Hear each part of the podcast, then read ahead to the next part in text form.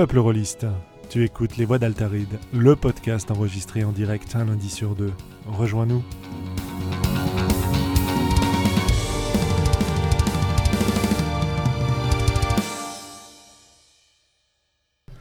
Et bienvenue au numéro 31 des Voix d'Altaride.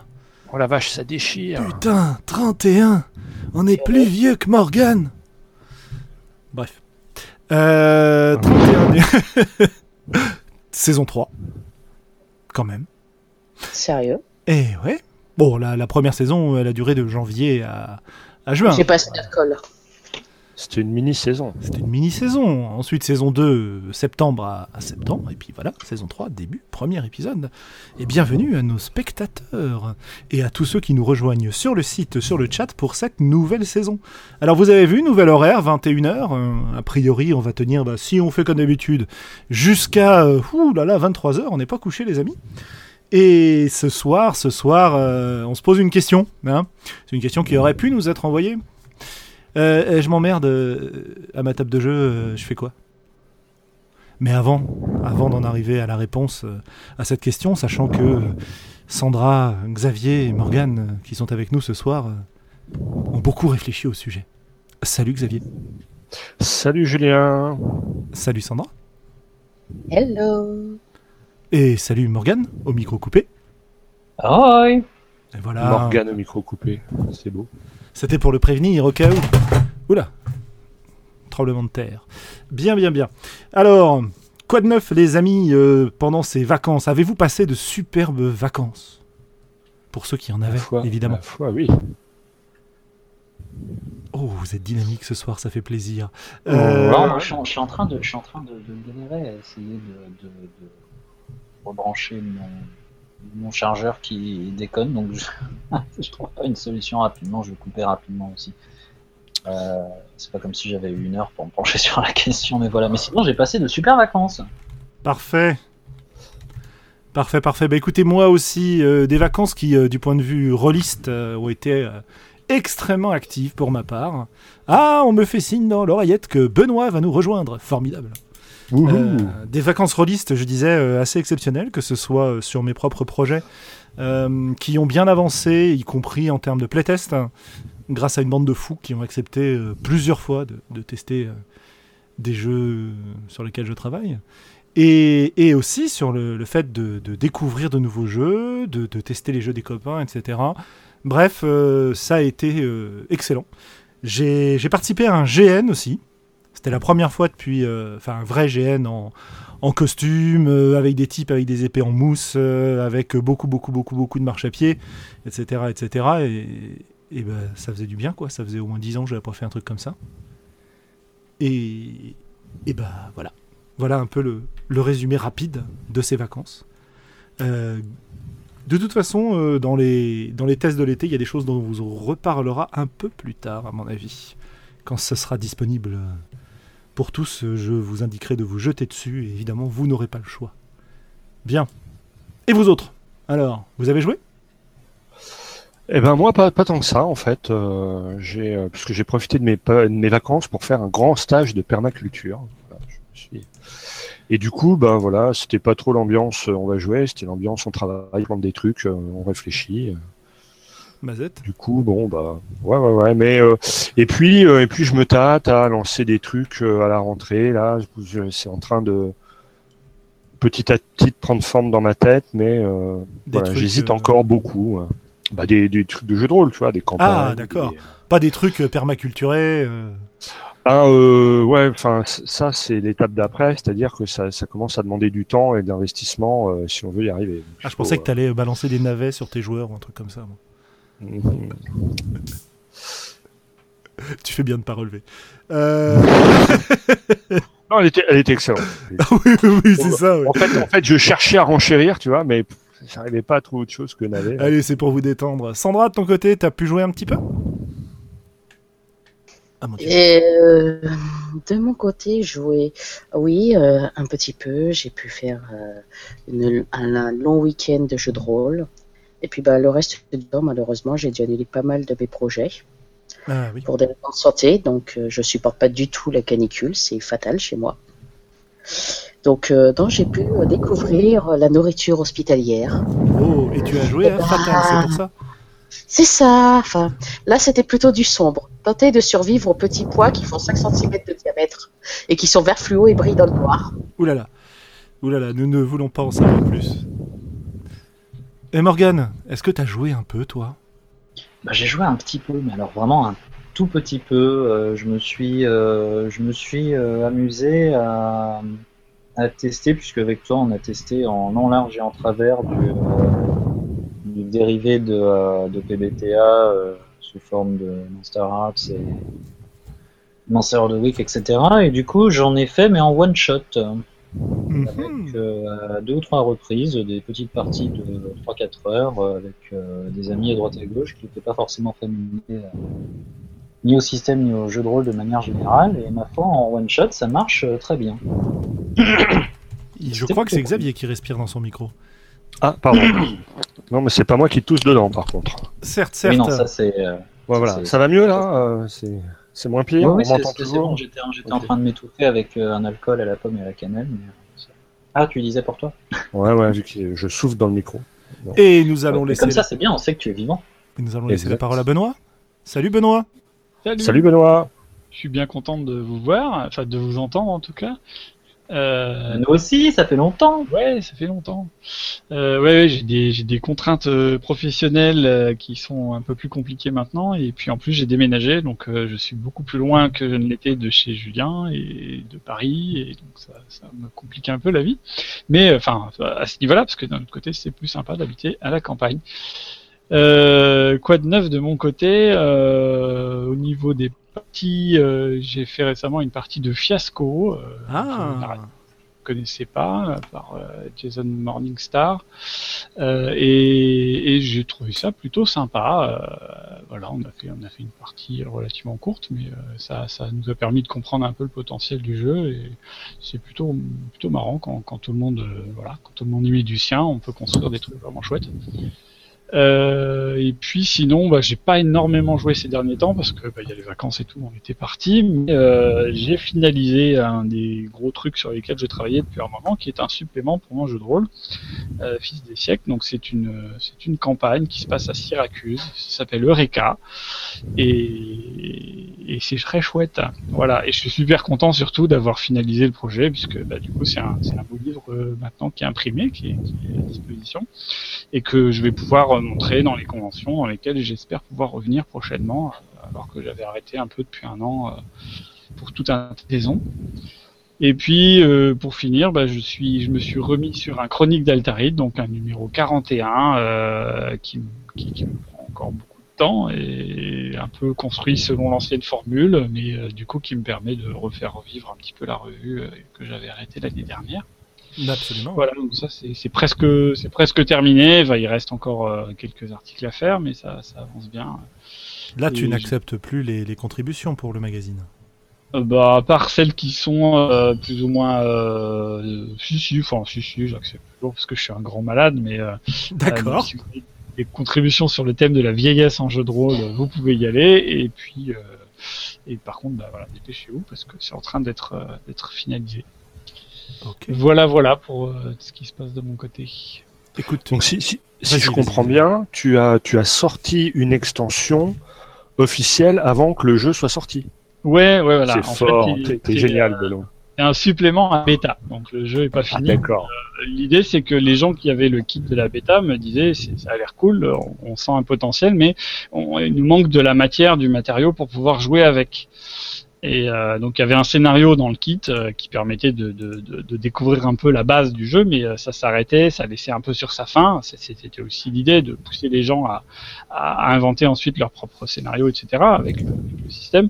Mais du coup, ceux qui avaient envie d'avoir quelque chose d'un peu plus euh, construit euh, avant de se lancer, ça leur manquait. Donc, euh, bah, j'avais réfléchi un peu comment faire, euh, donner un truc vite fait. euh, puis bon, finalement, on est parti sur un truc euh, propre, carré. C'est vraiment sur la même logique que le, bouquin de base. Donc, il y a des, la même équipe d'illustrateurs. C'est moi qui me colle à la mise en page. Et, ça fait un livre de 78 pages, voilà, au même format, A4, euh, avec des illustrations couleurs. Euh, et j'espère que, que ça va que ça va plaire aux gens qui vont y jouer. Moi, je l'ai déjà testé à pas mal de reprises en campagne ou en, en MMO, euh, pendant des conventions. De mon côté, ça tourne, mais c'est toujours pareil euh, quand on est avec d'autres meneurs de jeu. Il peut se passer des tas d'autres choses. Voilà, Mhm. bah, écoute, on espère que s'il y a des auditeurs qui sont intéressés par. On sait qu'il y en a qui sont intéressés par Fils des siècles, hein, qui testent cette campagne, bah, qui te fassent des retours, ce sera, ce sera assez Ouais, cool, ouais. j'imagine. Euh, tu parlais de convention. Ça nous fait un, un bon moyen d'annoncer un petit peu euh, ce que nous réserve l'avenir de ce point de vue-là. Euh, je crois que la prochaine convention où on va se retrouver, c'est le festival Scorfell à Lannion. Yeah Oui. Y aura sera- pas mal d'entre nous, en tout cas. Ouais, on sera au moins 3, 4 même d'entre nous, euh, en comptant euh, Sophie qui est venue nous voir une fois de temps en temps. Euh, ça va être sympa, ça, dites donc. Vous avez déjà participé à Scorfell, vous? Qu'est-ce que c'est, Scorfell? Euh, bah, Scorfell, c'est euh, c'est cool. Scor- Scorfell, pour moi, c'est sans doute la convention la plus agréable euh, que je connaisse euh, au niveau du jeu de rôle. Ouais. Euh, du point de vue des, des, des stands, en fait, on a un accueil qui est absolument exemplaire et que je salue dès que je le peux parce que c'est vraiment un modèle à suivre pour d'autres conventions. Et, euh, et du coup, on se sent vraiment bien euh, quand on y va. Ça donne envie d'y revenir. D'ailleurs, la preuve, euh, et je suis pas le seul, hein, euh, on est nombreux à, à, à être accro maintenant à, cette convention. L'instant. Euh, et donc, sinon, bah, c'est une convention familiale dans, un, dans une petite ville de Bretagne.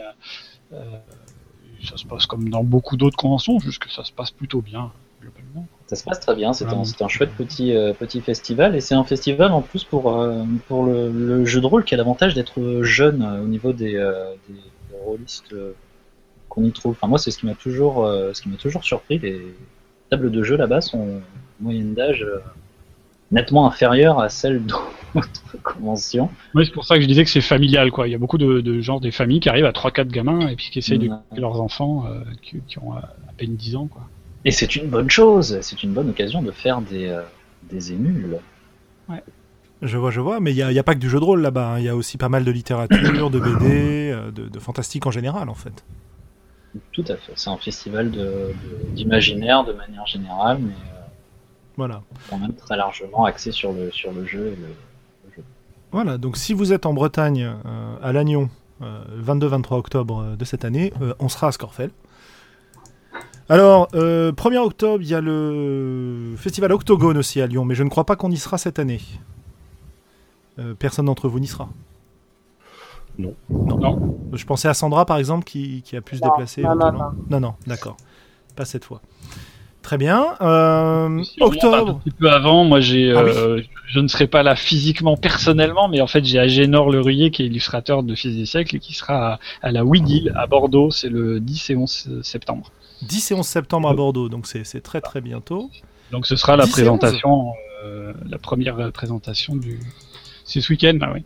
Ah oui, c'est ça, samedi 10, euh, dimanche 11. Donc c'est tout de suite, ouais. Bah écoutez, si vous êtes Et dans il le y aura le supplément et il fera des pour ceux voilà, faites-le un petit coucou si, si, si ça vous fait plaisir. Euh, on a une autre convention où, où on risque d'être un certain nombre à être présent.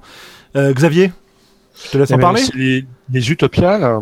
Alors, euh, ça, ça commence bizarrement. Ça commence un samedi. euh, ça doit être le, le 1er octobre, je sais plus. Non, Enfin, bon, c'est 29, ce week-end-là. euh, 29 octobre. Le 29. 29, voilà. Et euh, et il y aura sans doute euh, du monde, ouais. voilà. Oui. C'est toujours une grosse convention, une convention qu'on aime bien aussi. C'est un peu le bordel, un peu bruyant, mais il y a plein de choses passionnantes, plein de plein d'auteurs, plein de que ce soit des, au- des auteurs des auteurs de SF ou des auteurs de jeux. Donc c'est euh, c'est vraiment une, euh, une convention assez réjouissante euh, à mon sens, quoi. Ouais, et puis il y a, il y a un espace jeu de rôle qui est quand même hyper sympa. L'année dernière, on n'en a pas décollé euh, une seconde euh, à discuter avec dire. les gens, etc. C'est dire.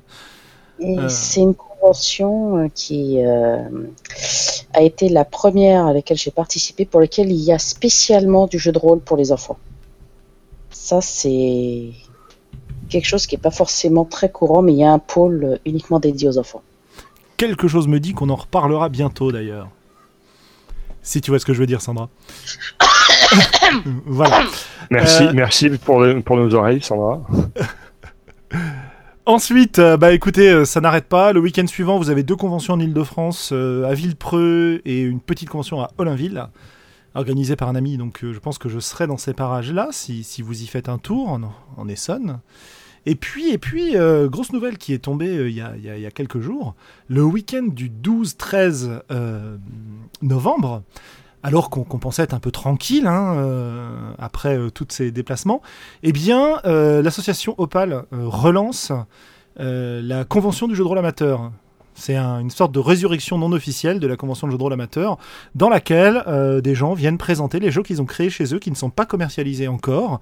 Certains le seront peut-être un jour, d'autres jamais.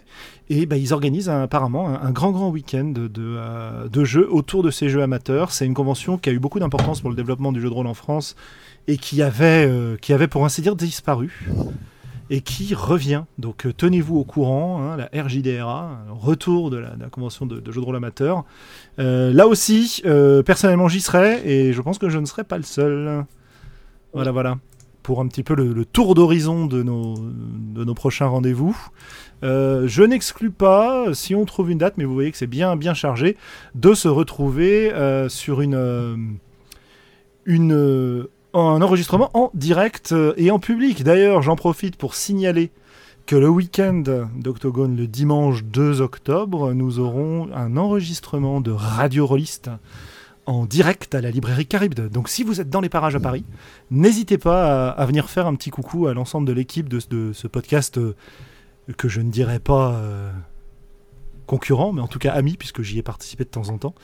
Euh, voilà, n'hésitez pas à venir faire un tour. Euh, D'autre part, il y a des. J'avais annoncé sur la page de, du, podcast euh, des, réunions, des rendez-vous autour d'auteurs indépendants à Paris. On en reparlera quand on en saura un peu plus sur les dates. Là, il y a une date qui vient d'être changée. Donc, dès que j'ai plus d'infos, je vous relayerai tout ça.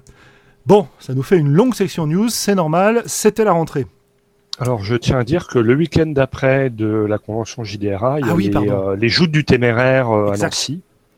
Et euh, vu que moi je suis originaire de Nancy et que j'ai plein de potes là-bas, euh, et dont de la famille, j'irai euh, sans doute y traîner mes guêtres. Euh, voilà. 20 ans, c'est ça? Non, 30 ans? C'était Non, quoi 30, 30, 30. ouais. 30 ans, 30 ans de convention. Et je ne dirais pas que j'étais au premier, mais pas loin. Ça ne nous rajeunit pas. Oh hein, ouais, tout de non, alors, sachant que le week-end suivant, il y a le Don des Dragons à Strasbourg, et que le week-end d'après, il y a le Dragon Meet à Londres. Et euh, à chaque fois, c'est des conventions où peut-être que peut-être qu'on on s'y trouvera. Bref. Euh, bah, on n'est pas sorti de l'auberge, les amis. Hein on n'est vraiment pas sorti de La fin l'auberge. de l'année va être violente, hein, je sens. Non, mais c'est bon, on a arrêté de travailler, c'est pour ça. Ça se passe bien, c'est parce qu'on est riche grâce au podcast euh, et grâce aux dons des auditeurs. euh, comment ça Comment ça, il n'y a pas de donné d'ailleurs. Voilà, voilà. Euh, bien, passons au sujet du jour. Choses sérieuses. et aux choses Voilà. sérieuses. Commence Alors- un peu à se faire chier dans ce podcast. donc. Ah, c'est clair, c'est de la folie là. Je veux dire, euh, on s'est pas eu depuis longtemps, on s'est pas entendu depuis longtemps, donc on aime bien s'écouter parler, n'est-ce pas, les amis? Et ben voilà, et ben voilà. On s'emmerde autour d'une table de jeu de rôle. Je pense que ça a pu tous nous arriver de d'être dans des situations dans lesquelles le jeu ne nous convenait pas, où on laissait passer un petit peu le temps, l'air vaguement agacé, en tripotant nos dés et en attendant que ça se passe. Euh, évidemment, évidemment, euh, c'est des situations dans lesquelles euh, on a difficilement pu s'enfuir en prétextant un débarquement de la famille à la maison ou peut-être, je ne sais pas, un appel de notre chat qui se rendait compte que la cuisinière était allumée. Ou... Bref. Comment on fait quand on s'emmerde autour de la table et on peut pas vraiment s'enfuir? Est-ce qu'il y a des moyens de s'en sortir, les amis? Ah non, non, on peut toujours s'enfuir. Après, cela dépend de ce qu'on veut garder comme relation avec les autres.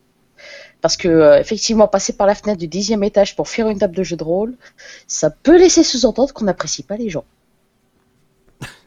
Peut-être. non, euh, partons du principe que, si on veut bien être sérieux deux minutes, ce qui va être dur avec ce sujet, euh, partons du principe que, bah, au contraire, euh, on prend du plaisir à être présent avec les autres autour de la table, que peut-être la partie aurait tout pour nous plaire, mais que pour une raison ou pour une autre, là, euh, bah, ça le fait pas, quoi. Ça le fait pas, je suis joueur, je vois ce qui se passe autour de moi, mais je sais pas, j'arrive pas à m'impliquer, j'arrive pas à... J'arrive pas à jouer, quoi. Qu'est-ce que je fais dans ce cas-là? Est-ce que vous avez des solutions? Je crois que Xavier, il a pensé à pas mal de solutions. Ouais, moi, la, la, la- la Ou des anecdotes d'ailleurs. Oh, oui, oui. Déjà, moi, je veux dire que euh, c'est quelque chose qui m'arrive souvent en joueur, mais c'est très rare que je m'emmerde en tant que maître de jeu. Est-ce que vous, euh, vous partagez ça ou, euh, ou est-ce que c'est du, du globo-globoesque Hmm. moi, moi, je dis souvent, si je veux pas me faire chier, le meilleur moyen de pas me faire chier, c'est de moi faire maître du jeu.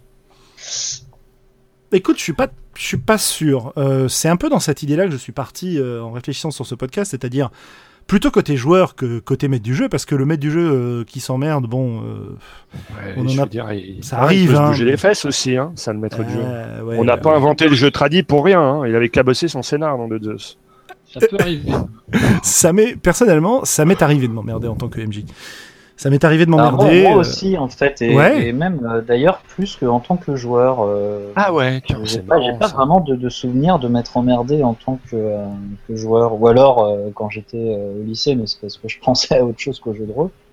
Mais euh, en tant que en tant que MJ, par contre, euh, ça m'est déjà arrivé. Exceptionnellement, mais quand même. Ok, alors on va peut-être séparer les choses. Vous voulez commencer par quoi? Parler des joueurs ou parler des MJ qui s'emmerdent? Bah bon, on a commencé sur les MJ. Ah, alors, par contre- ce serait con, ce Alors, continuons quoi. sur les MJ. Alors, quand est-ce qu'on peut s'emmerder quand on est MJ autour d'une table? Moi, ça m'est arrivé quand, globalement, je ne croyais pas vraiment à ce que j'étais en train de faire, que j'avais un scénar euh, éventuellement écrit qui ne me convenait pas vraiment, ou que j'avais des joueurs en face de moi euh, qui... euh, pff, avec qui j'arrivais pas à, j'arrivais pas à construire quelque chose. C'est les cas où tu as l'impression qu'il faut que tu euh, que t'amènes le jeu au bulldozer, c'est-à-dire pour qu'il y ait une réaction en face de toi. En général, euh, je dirais que dans mon cas, la plupart du temps, ça venait, je pense, en grande partie de moi plus que des joueurs. C'est-à-dire que, euh, comment dire, c'est assez rare d'avoir des joueurs avec qui tu peux rien construire en fait. Voilà. Bah ouais, mais ça, c'est ce que j'appelle euh, les joueurs qui sont en mode MJ amuse-moi. C'est-à-dire qu'ils attendent de toi euh, que Du pain, du vin et des jeux. voilà et, et, et, et- et toi tu rames et ça avance pas et tout ce que leur- tu leur proposes ça va pas et euh, et en même temps eux, ils proposent absolument rien euh, en te faisant bien sentir que quand même si on se fait chier c'est bien de ta faute. euh. c'est moi moi les, les fois où ça m'arrive c'est plutôt ce, ce contexte-là quoi. Et alors, comment tu fais pour t'en sortir quand tu sens cette situation-là s'installer? À part dire, euh, bon, ok, euh, il, il est 21h30, euh, faut qu'on rentre là parce que ça, ça fait une demi-heure qu'on joue et, et j'ai. Voilà. Eh bien tu tues tes joueurs bien sûr. Ça, Ouais, c'est- ce Ilan qui c'est un, ça. petit peu un mythe qui s'effondre parce que là, moi, j'a- j'attendais ce que, ce que Xavier dise. Bah, je balance la table et je leur dis allez tous vous faire foutre. ouais, il y a ça, mais, euh. Mais euh, non, bah, y a, ouais, après, comment tu fais pour, euh, pour leur mettre la pression, pour leur bouger le cul? Souvent, même, même tenter de les tuer, c'est chaud parce qu'en général, quand ils, moi, j'ai remarqué que c'est plutôt une attitude de vieux routard, euh, de mecs blasés, tu sais, euh, qui, euh, qui aimeraient bien que tu leur proposes quelque chose de d'un peu nouveau, mais euh, en même temps qui On ne sort pas des trop des sentiers battus. Bah, ou, ou ils ont déjà tout vu, tout fait. En fait, c'est eux qui sont blasés, tu vois. C'est pas toi qui est spécialement chiant, c'est eux, ils sont blasés et ils s'emmerdent et, et, ils attendent euh, la, la, un peu comme la providence, ta bonne parole. Mais bah, toi, t'es pas en mode je suis un génie, t'es en mode euh, voilà, bah, je, je fais ce que je peux. euh, euh, je suis vous les gars, j'ai passé une sale semaine, je galère un peu et, et vous m'aidez pas, quoi. Ah, Bah, c'est vrai ok. qu'il y a un moment, t'as envie de dire aux joueurs, euh, si vous vous appelez les joueurs et moi le MJ, c'est pas pour rien, quoi. C'est vous qui jouez quand même un peu au départ. Ouais, je suis pas sûr d'être d'accord avec Bon, ce que après, tu racontes. après, hein. après, cela dit, moi, je, ça, ça m'est arrivé dans de manière complètement euh, de- différente. J'ai- J'ai pas eu ça et je touche du bois pour jamais avoir ça parce que du coup, je saurais pas trop comment réagir. Mais euh, ça m'est plutôt arrivé sur des euh, sur des deuxième ou troisième parties de campagne. Euh, la première partie, en général, bah, c'est un peu une partie où on teste les, la dynamique du, du groupe de jeu, etc.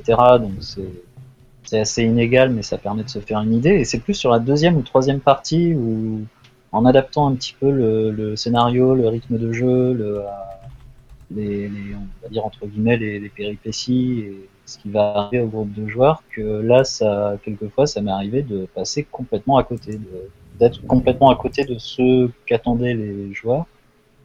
Et euh, du coup, eux ont joué euh, normalement, mais moi, par contre, je me suis, je me suis fait chier. Et euh, Ouais. voilà. Alors j'écoutais moi aujourd'hui un podcast américain, je sais plus lequel c'est, euh, c'en est un de la famille des Misdirected Mark, Ouais. et, et, et le mec disait euh, que lui, il évaluait une campagne sur quatre séances. Il dit au bout de quatre séances, si la mayonnaise a pas prise, c'est que vraisemblablement euh, on n'est pas dedans, il faut faire autre chose. Mhm. Il, il estimait euh, Pas déconnant. voilà, que, que au bout de au bout de quatre alors il faut un temps pour que la campagne démarre, pour que les, les persos trouvent leur rythme, pour que les, les, les débuts d'intrigue s'installent. Et il dit si au bout de quatre séances ça a pas pris, c'est que voilà, bon bah on s'est lourdé, on n'est pas dedans et, et il faut faire autre chose. Mhm, Je, vois, pensais pas que je- j'évoquerais ça ce soir, mais tu vois finalement cette discussion m'y fait penser. Ça marche. Bah. Alors Sandra je- je- ouais, vas-y Sandra. Non, je voulais dire, en tant que, je, je, je suis d'accord sur le coup de quatre séances. Je, je trouve même que ça fait presque un peu euh, beaucoup. Parce que quatre séances, tu euh, généralement au bout de rien qu'après la présentation des persos et la mise en œuvre de la première séance, tu commences déjà à sentir si la mayonnaise euh, prend ou pas. Après, tu peux tenter de la faire prendre, mais euh, en tant que MJ ou en tant que joueur, tu sens assez vite si la campagne euh, va être passionnante. Hein. Faut pas se Mais-. Mais tu vois, c'est un truc ça, c'est-à-dire je m'emmerde, est-ce que je peux tenter de, de faire prendre la mayonnaise? Ouais. Je Alors- crois qu'on est pile dedans. Ouais, ouais, on est pile Après- dedans. Ouais. Euh, Enfin, Ah, en tout cas, ouais. côté MJ, parce que moi, j'aimerais bien qu'on parle pas Ouais. que de MJ. Donc, on va dire qu'on se donne encore euh, maximum une demi-heure, peut-être même moins, sur les MJ, puis après, on passe sur les joueurs. Euh, Après- ouais, vas-y. MJ, t'as aussi le cas où le MJ s'emmerde, mais les joueurs sont à fond dedans. Moi, personnellement, c'est ce qui m'est arrivé une fois. Mes joueurs, moi, jamais. C'est atroce. moi, c'est moi, c'est typiquement le cas de, que Sandra est en train d'expliquer. mes, mes joueurs, une fois, euh, c'était euh, sur euh, du DD. Euh, Il y avait un pauvre truc à faire, une salle au trésor. Je me suis amusé à leur donner l'énigme d'Einstein, qui est un ictégramme où il y a cinq maisons de cinq couleurs différentes alignées le long d'une route. Dans chacune des maisons, il y a une personne de, de nationalité différente, chacune boit une boisson différente, pratique un sport différent et un animal différent. Donc évidemment, je l'ai adapté à euh, Donjons et Dragons. Mes joueurs, euh, plutôt que ils ont refusé que je leur donne des indices, ils ont refusé que je leur fasse des jets de dés d'intelligence, ils se sont mis à fond sur la résolution d'énigmes. Ils y ont passé 6 heures. Est-ce que c'était toujours du Donjon et Dragon, ton truc? Je suis pas bien sûr, là. Euh, ouais, bah, c'est un exemple de gens intéressant. autour du podcast. Mais moi, j'étais là, ouais, bon, bah ouais, je vous laisse chercher. En fait, ils se sont bloqués parce qu'ils avaient trouvé la solution au bout de 20 minutes. Mais dans les remplacements que j'avais faits, il y avait euh, quelque chose qui disait que le nain buvait de l'eau. Donc, ils éliminaient la solution. Ce n'était pas possible pour eux que le nain boive de l'eau. Ah bah non. C'est pas faux. Voilà. Donc, ils Je, ont me, dit. de- je me demande euh, quel MJ sadique fait boire de l'eau à, à des nains. C'est Ah bah, vraiment Quelqu'un qui indécent. aime pas les nains, c'est évident. Ça, c'est Voilà. sûr. Donc, du coup, ils ont passé 6 heures. Euh, moi, j'avais fini par aller me coucher et dormir. Et au Oh, c'est réveil, fort. dessus. C'est fort. Ouais, c'est bon, Sandra, on a la réponse, Sans aller jusque-là, euh, moi j'ai connu un certain nombre de situations où le, le groupe de, de personnages se met à réfléchir, enfin en même temps que les joueurs, quoi, du coup, à, à un plan euh, d'action avant de, de, de rentrer en, dans la scène d'action euh, majeure de la campagne ou du scénario. Et ces séquences de préparation euh, qui sont moitié hors jeu, moitié en jeu, peuvent parfois s'éterniser un petit peu. Et les joueurs prennent beaucoup de plaisir à la préparation minutieuse de leur action, mais pendant ce temps, en tant qu'MJ, c'est parfois, euh, bah, on passe un moment à attendre qu'ils trouvent un, statu quo, un accord entre leurs différentes euh, idées, quoi. Et il y a des moments où c'est un petit peu ennuyeux. Ouais, forcément, ouais. Si je parle de mon cas personnel, euh, on est sur une campagne de Shan depuis un an. 31 séances. C'est ça, Sandra, 31, hein? 32 demain. 32 demain. Euh, et je dois dire que c'est une campagne qui, euh, du point de vue MJ, il y a des moments où je me suis emmerdé, clairement. Les joueurs, je suppose qu'ils sont emmerdés un peu à certains moments aussi, mais a priori pas tous en même temps. Ce qui fait que ça continue toujours. et qu'on en a qui sont très très enthousiastes et donc qui ne, qui ne s'ennuieront jamais, à mon avis. Euh, bien. Du coup. Je- voilà, elle est partie. Elle sait très bien de qui je parle. Cédric, si tu nous écoutes. Euh, donc, euh, donc, partant de ce constat, je ne me si ça a duré si longtemps, c'est que j'ai trouvé des solutions pour pas m'emmerder autour de la table. Alors, je vais vous dire un peu ce que j'ai fait, et puis vous allez me dire ce que vous en pensez, euh, etc. Moi, j'ai euh, d'abord j'ai testé des trucs. J'ai testé des idées que j'avais. Je me suis dit tiens, qu'est-ce qui se passerait si j'essayais de faire telle ou telle chose? Euh, tiens, je vais leur balancer ça ou ça dans les pattes. Euh, tiens, euh, bon, je sais pas trop quoi faire. Dans le bouquin, page machin, il y a la description d'un petit lieu.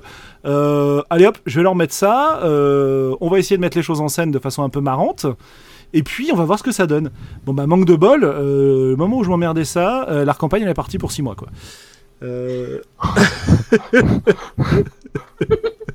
Donc, euh, D'un côté, balancer ça à une bande de débiles tels que nous, hein, c'est vouloir le chercher quand même.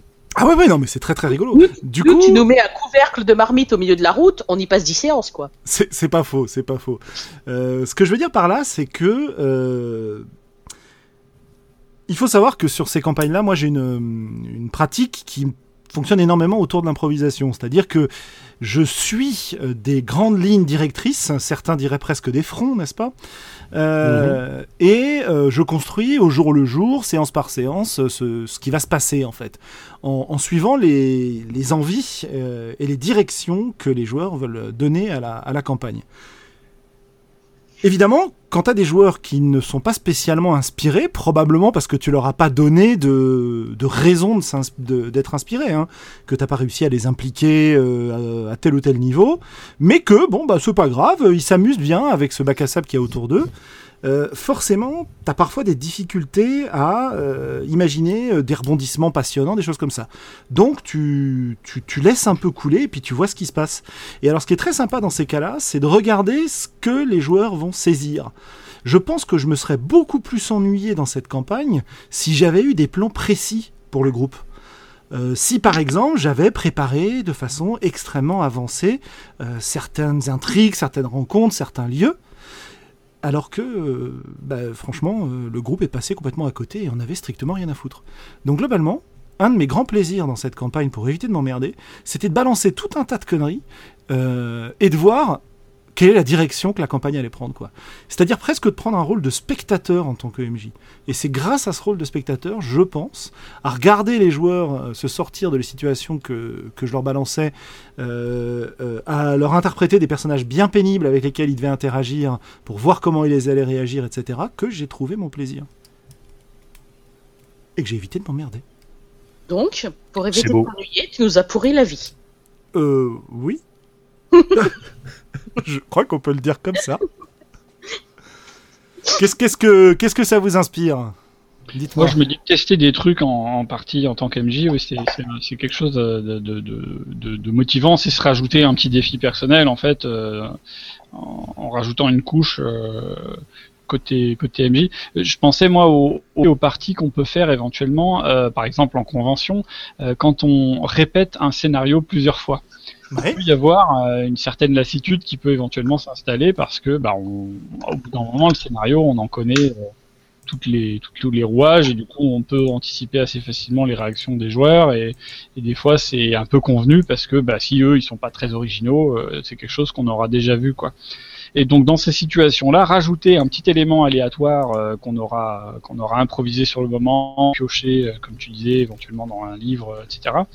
euh, ça peut rajouter euh, une petite variante qui fait que ce scénario-là, en changeant ne serait-ce qu'un petit grain de sable au début, en fait, ça va entraîner des conséquences. Voilà, mettez-leur un, un couvercle de chaudron au milieu de la rue et, le scénario ne sera plus le même, alors qu'en fait, c'était qu'un détail dans le, dans, le, dans le point de départ de, de leur aventure, quoi.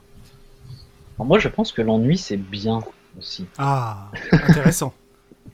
Je pense que l'ennui, c'est pas forcément. Enfin, si, au, dé- au départ, quand, quand, quand ce- la première fois où ça m'est euh, arrivé, euh, je trouvais que c'était chiant de s'ennuyer. Je parle toujours du jeu de rôle, hein, attention, c'est pas une métaphore sexuelle. Mais euh, après, Bah écoute, euh, voilà, hein, je pense que de toute façon, on, on devait y arriver, donc c'est bien de lancer. voilà. Au moins, c'est au moins c'est fait. C'est la rentrée. Wouh Voilà, c'était pour Là Maxime. Encore, là hein, encore, on parle du jeu de rôle, on parle pas de. Et euh, donc, euh, après, je me suis rendu compte qu'en fait, s'ennuyer, c'est pas plus mal parce que euh, quand on est euh, MJ, on est quand même souvent impliqué à, à 200% dans ce qui se passe autour de la table. Les joueurs ont des questions, tu essaies un petit peu de, bah, de passer ton scénario au milieu. Enfin, tu dois jongler avec tout un tas de choses. Et du coup, les moments où tu t'ennuies, et ben finalement, ça permet de, souffler un peu, de se poser et de faire un petit peu un état des lieux de, euh, des joueurs. Quand les joueurs sont en train de, s'éclater sur un truc dont toi, tu n'as carrément rien à battre, et t'es presque prêt à leur dire non, non, mais attendez, je vais vous montrer la porte à ouvrir parce que.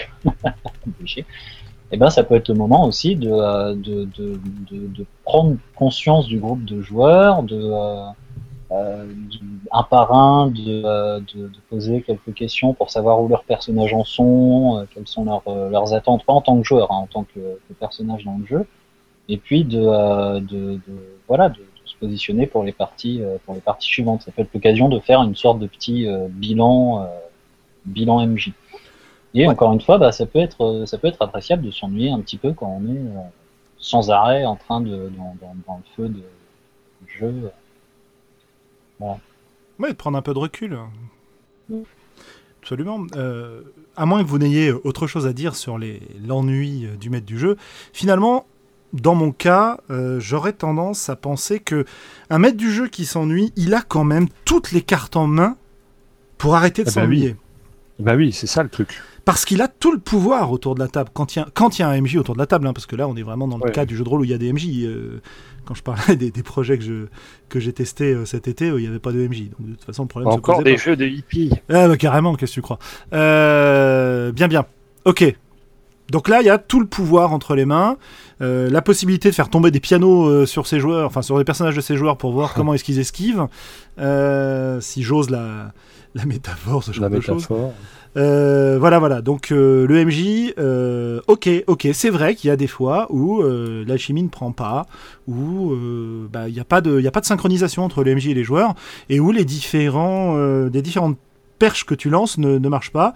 Et finalement, dans un loisir comme le jeu, de rôle, avoir des soirées qui marchent pas, c'est aussi ce qui a pu euh, provoquer des réflexions chez les théoriciens, et donc ce qui est vachement intéressant pour proposer des jeux qui sont euh, euh, qui sont plus intéressants et qui, enfin, qui sont plus intéressants peut-être pas, mais en tout cas qui, qui cherchent à éviter ce genre d'écueil. On va pas revenir sur sur l'ensemble de la théorie de ce point de vue-là, mais euh, une des raisons pour lesquelles euh, toute, la forge, etc., euh, ont, été développées, eh ben, c'est précisément pour éviter les parties qui foiraient. Quoi. Alors, MJ, bah, écoutez, vous avez plein de solutions, testez des trucs, laissez-vous surprendre. Euh, Eric nous disait sur le chat que euh, bah, justement que le MJ a le droit de se laisser surprendre, hein, euh, en prenant exemple sur toute la mouvance Apocalypse World, sur les tables aléatoires dont, c'est- dont il, est, il est vraiment spécialiste d'ailleurs. Vous pouvez aller voir son article dans Mener les parties de jeux de rôle sur le sujet.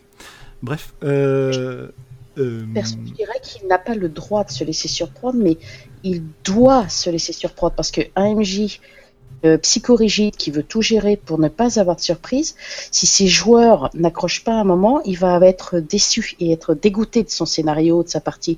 Tandis que s'il autorise cette option de se laisser surprendre ou autre, il, euh, il peut découvrir de nouvelles choses et s'éclater, euh, même si c'est pas forcément prévu dans le scénar. Voilà, c'est- le moment de se poser, de contempler, de parce que bon, on est parti dans le cas de figure où les joueurs s'éclataient et pas le MJ, mais dans ce cas de figure-là, si les joueurs s'éclatent entre eux sans le MJ, c'est- d'autant plus l'occasion de euh, de- de- de- d'être attentif à ce qui se passe euh, dans la, dans la dynamique de groupe et de l'utiliser après à des fins machiavéliques. Et d'autant plus Et- que, que dans ces cas-là, et je te laisse parler juste après, pour Pas moi, euh, pour moi, euh, je trouve ça euh, souvent quand les joueurs sont en train de s'éclater entre eux et que j'ai pas besoin d'y mettre les doigts, quelque part c'est une vraie réussite en tant que MJ parce que j'ai réussi à les lancer et puis il y a plus besoin de moi quoi. Donc euh, bah, quand j'aurai envie de rejouer avec eux, euh, je leur balancerai des trucs, mais c'est aussi vachement plaisant de voir se dérouler euh, ton plan machiavélique et, et les regarder se débattre avec ce que tu leur as balancé entre les pattes quoi. Ouais, mais quand ça dure 6 heures à réfléchir comment on peut mettre une maison, ça devient long. C'est clair. Xavier Oui, il faut, faut avoir de quoi relancer la machine. euh, C'est c'est parfois, euh, euh, par exemple, une situation où les joueurs justement vont s'approprier l'intrigue et faire du roleplay entre eux et tout.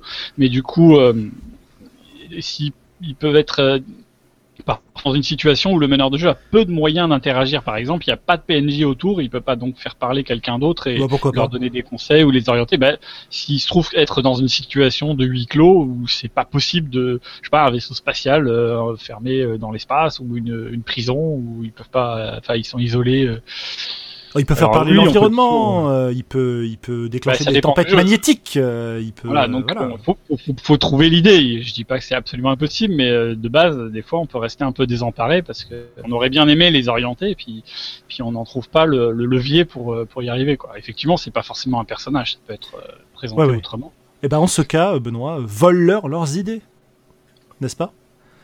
Oui, oui, oui, c'est une excellente technique. Euh, On écoute les joueurs et ils finiront forcément par, euh, par émettre une hypothèse à laquelle on n'avait pas pensé, mais qui est bien meilleure que le scénario qu'on avait prévu. Exactement.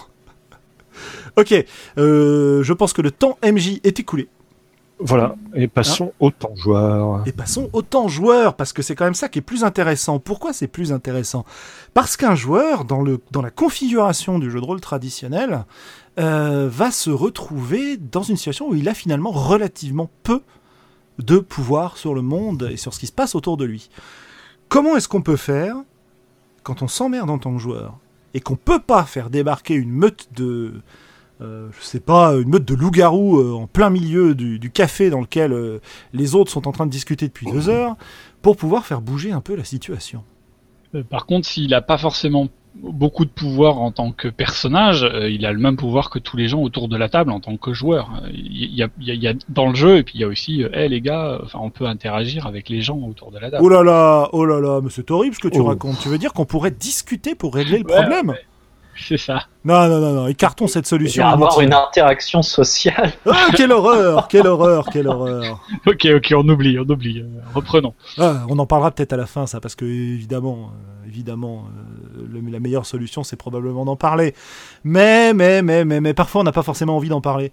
Euh, moi, j'ai- j'aime beaucoup la, la technique de Xavier pour s'en sortir dans ces cas-là, parce que je l'ai vu faire plusieurs fois.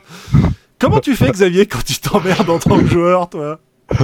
Eh ben moi, ben, ben, euh, alors enfin, je, je sais pas à quoi tu fais référence parce que j'en ai plusieurs des techniques. J'en ai des, j'en ai des cool et j'en ai des pas cool. Euh, C'est-à-dire que quand, quand je me fais chier et que je veux pas être sympa, euh, bah, je fais des conneries et j'emmerde le maître de jeu. Mais quand je me fais chier et que je veux être sympa, je me demande avec justement avec avec quel joueur je pourrais proposer euh, un truc et je commence à jouer avec un autre joueur de la table, euh, voilà, en duo quoi. Ouais Exemple. Ex- Alors, euh, exemple, euh, quand on faisait notre partie de Dark Heresy, moi j'avais beaucoup aimé le, le BG de Sandra, Ouais. qui était, euh, qui avait des, des sœurs, je crois, des sœurs ou des Oui. frères. Oui, oui, oui. Et donc euh, j'ai, et moi je jouais un inquisiteur, donc je pouvais mener l'enquête. Et donc j'avais décidé un peu tout seul, euh, d'un commun accord avec moi-même, de mener l'enquête sur la disparition des sœurs de du personnage de Sandra. Et finalement, bon, ça n'a pas abouti à grand chose parce que le maître de jeu m'a vite expliqué qu'on s'en foutait, qu'elles étaient mortes et que euh, on n'en parlait plus. Mais, mais moi, ça m'a occupé euh, un certain temps de partie et donc. euh, D'accord, tu t'es fixé des objectifs à toi-même par rapport à l'historique des autres persos, quoi. En fait, Voilà, par rapport aux ça. autres persos de manière générale. Et alors, quel est l'intérêt? Bah, C'est que ça va permettre, quand le maître de jeu est occupé avec, avec à, à autre chose, moi, d'avoir quelqu'un avec qui interagir, quelqu'un à, à qui je dois poser des questions, quelqu'un avec qui je peux essayer de monter des plans. euh, et donc, et donc ça, c'est euh, c'est très intéressant pour pas se faire chier. quoi. Enfin, de mon point de vue. C'était à ça que tu pensais ou euh, C'était à ça et c'était pas seulement à ça. D'accord. Alors, bah, de, à quoi d'autre alors? Alors je pensais à une certaine tendance que tu peux avoir à utiliser ton personnage pour déclencher des choses chez les autres joueurs et, euh, et par conséquent, euh, bah, peut-être par exemple foutre ton perso dans la, dans la merde volontairement pour voir comment les autres vont réagir quoi. Oui, c'est vrai, c'est vrai, mais je le fais aussi, mais mais mais c'est tout un tas de trucs en fait. Quand je m'emmerde, je le fais pas forcément consciemment, tu vois. Ouais. C'est-à-dire euh, tout d'un coup, ça me traverse l'esprit, je me dis ah ouais, tiens, trop cool, c'est délire ça, et mais c'est pas forcément planifié, tu vois. Et, et c'est même pas forcément parce que je m'emmerde. Mhm. Ça peut simplement être parce que ah oui, c'est trop cool. Bah ouais. En fait, Xavier n'a jamais de plan. ouais, j'en ai pas souvent, ouais. en fait, ce que tu es en train de nous dire, c'est que euh, si vous vous emmerdez autour de la table, jouez plus avec les autres quoi. Voilà, faites des trucs, euh, tentez des choses. euh. Ouais. Et puis, Ouais. euh, un truc, je dirais, si on s'emmerde autour de la table, un truc auquel il faut essayer quand même de pas faire, c'est euh, de sortir le téléphone. C'est un truc qu'on a tous généralement, et c'est euh, c'est un truc qui personnellement quand je suis joueur, que je m'emmerde pas et que je vois un joueur qui s'emmerde, je vais essayer de le remettre en jeu ou de faire du RP avec lui si c'est pas le moment où mon perso est sur le feu de, le devant de la scène. Par contre, si c'est euh, si je vois le joueur avec son téléphone, bah moi ça va me casser euh, mon trip si j'étais pas en train de m'ennuyer à ce moment-là. Donc euh, je vais m'emmerder. Ça ne fait qu'amplifier le problème, ouais, sortir. Oui. euh. Ça le C'est- règle pas, au contraire. hein. Ça- Oui, tandis que quand on s'emmerde à deux, bon, bah, on discute, on fait du RP, et puis généralement on sort avec une grosse connerie à faire qui va faire que le groupe il va se retrouver avec euh, la moitié de l'armée impériale aux fesses, mais euh, c'est pas grave, hein, nous ça nous éclate. Ouais, Ouais. ouais. Pour moi, le, pour moi le- la sortie du portable autour de la table ou des. euh, euh, Enfin, à part si c'est euh, 30 secondes pour regarder un message, je veux dire, mais c'est c'est plus un symptôme qu'un problème, si tu veux. Euh, c'est en général que les gens sont, euh, sont moins impliqués dans le jeu. C'est-à-dire que c'est pas en supprimant le portable que tu vas supprimer le problème. Tu Ah, vas non, juste non. supprimer le symptôme. Ah oui, non, Voilà. mais je suis tout à fait d'accord, c'est un symptôme. Mais- Mais, euh, mais c'est- pour moi, quand on s'ennuie, je suis d'avis euh, de soit trouver quelqu'un à qui le dire ou euh, de discuter avec un autre joueur pour faire du RP de son côté parce que il y a des joueurs qui sont euh, très, qui monopolisent énormément la parole et l'action. Donc parfois on peut un peu s'ennuyer, mais si on fait du RP avec un autre joueur, même en discret, bon, on, s'éclate quand même euh, parce qu'on est là pour profiter de la partie. Et si je sais que si je sors mon portable, je vais me déconnecter de la partie. Voilà, le, le- C'est, le- euh, le- je peux le sortir vite. Oui, c'est ça. C'est j'essaye de rester dans le jeu euh, même quand je m'ennuie. Et après, bon, j'essaye de euh, discuter discrètement avec le MJ, genre, euh, au fait, j'aimais bien quand on faisait ça. Là, j'ai moins accroché. je préfère te le dire. Bah, tu fais bien, tu fais bien. Encore après, s'il comprend pas, c'est ça. Voilà. Puis après, si le MJ bah il comprend pas, bah au bout d'un moment, on fait bon, bah qu'est-ce que je fais? Est-ce que je reste ou est-ce que je pars? Non, je peux pas venir cette semaine, je suis chez le médecin. Elle est fourbe, celle-là. C'est très vicieux. Oui, oui, je- j'avoue, pardon, pardon. Désolé. Euh, très bien. Alors, à moins que, que Morgane et Benoît aient quelque chose à ajouter? Non, non, enfin, c'est effectivement cette idée de rester dans le jeu et de plutôt de sortir d'une manière, euh, voilà, euh, euh, physique autour de la table, parce qu'il y a le téléphone, mais il y a se lever, il y a les fumer une clope dehors, il y a parler cinéma avec son voisin, enfin, toutes les toutes les formes de de hors-jeu qui vont se développer à ce moment-là, elles sont, c'est en premier réflexe, c'est des choses à enlever, quoi.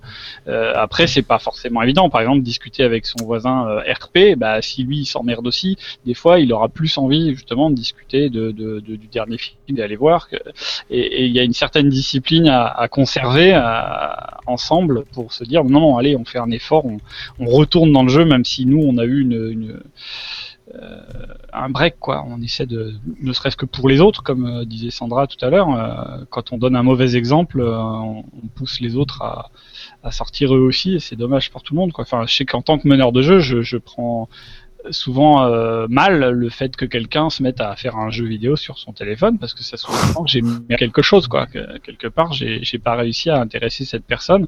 Au-delà du fait que je trouve pas ça très poli euh, de, de, de- réagir comme ça euh, euh, voilà c'est c'est un échec quelque part pour pour la table en entier puisque s'il en arrive là c'est qu'il s'emmerde vraiment profondément quoi Oui, oh, je sais pas s'il faut, euh, aller, euh, comment dire, mettre en avant cet aspect-là. euh.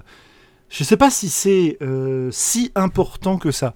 Sur le fait de la politesse, c'est une chose qui, à mon avis, enfin, c'est difficile à discuter.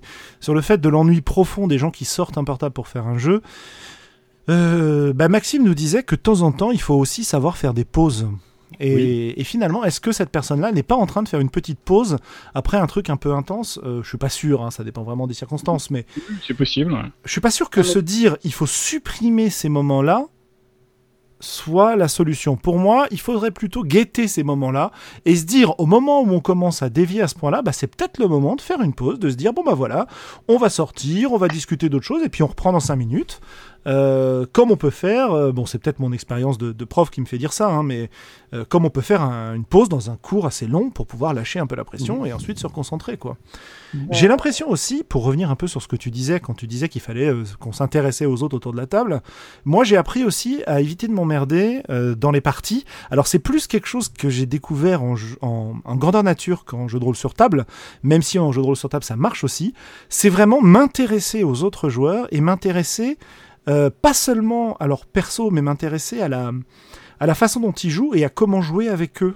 Euh, comment leur permettre, me mettre un peu à leur service, voilà, jouer un peu à leur service, euh, comme dirait Eugénie sur son blog. C'est-à-dire me, me dire bon bah voilà, moi c'est pas passionnant pour moi ce soir parce que peut-être qu'on est simplement pas en train de parler des, des problématiques qui animent mon personnage. Qu'est-ce que je peux faire pour que la soirée soit sympa aussi euh, et ben, et ben, je vais aider machin à atteindre son but. Euh, je vais lui servir un peu de faire valoir ce soir et ça va être super cool. Que pensez-vous de cette idée-là? Ouais, c'est chouette aussi. Bah, moi, je, je- je suis assez d'accord. Alors, je suis, non, je suis non seulement doublement d'accord sur le fait que les, les pauses s'imposent, mais bon, ça, c'est le prof aussi qui parle un peu. Euh, on, on sent bien à un moment que, que quand euh, il y a euh, quelqu'un qui, qui décroche, euh, potentiellement le décrochage guette un peu tout le monde. Donc, c'est pas plus mal de- de- de- d'être attentif à ces moments-là et de proposer, euh, prendre les devants et de proposer de, de faire une petite, euh, un petit break.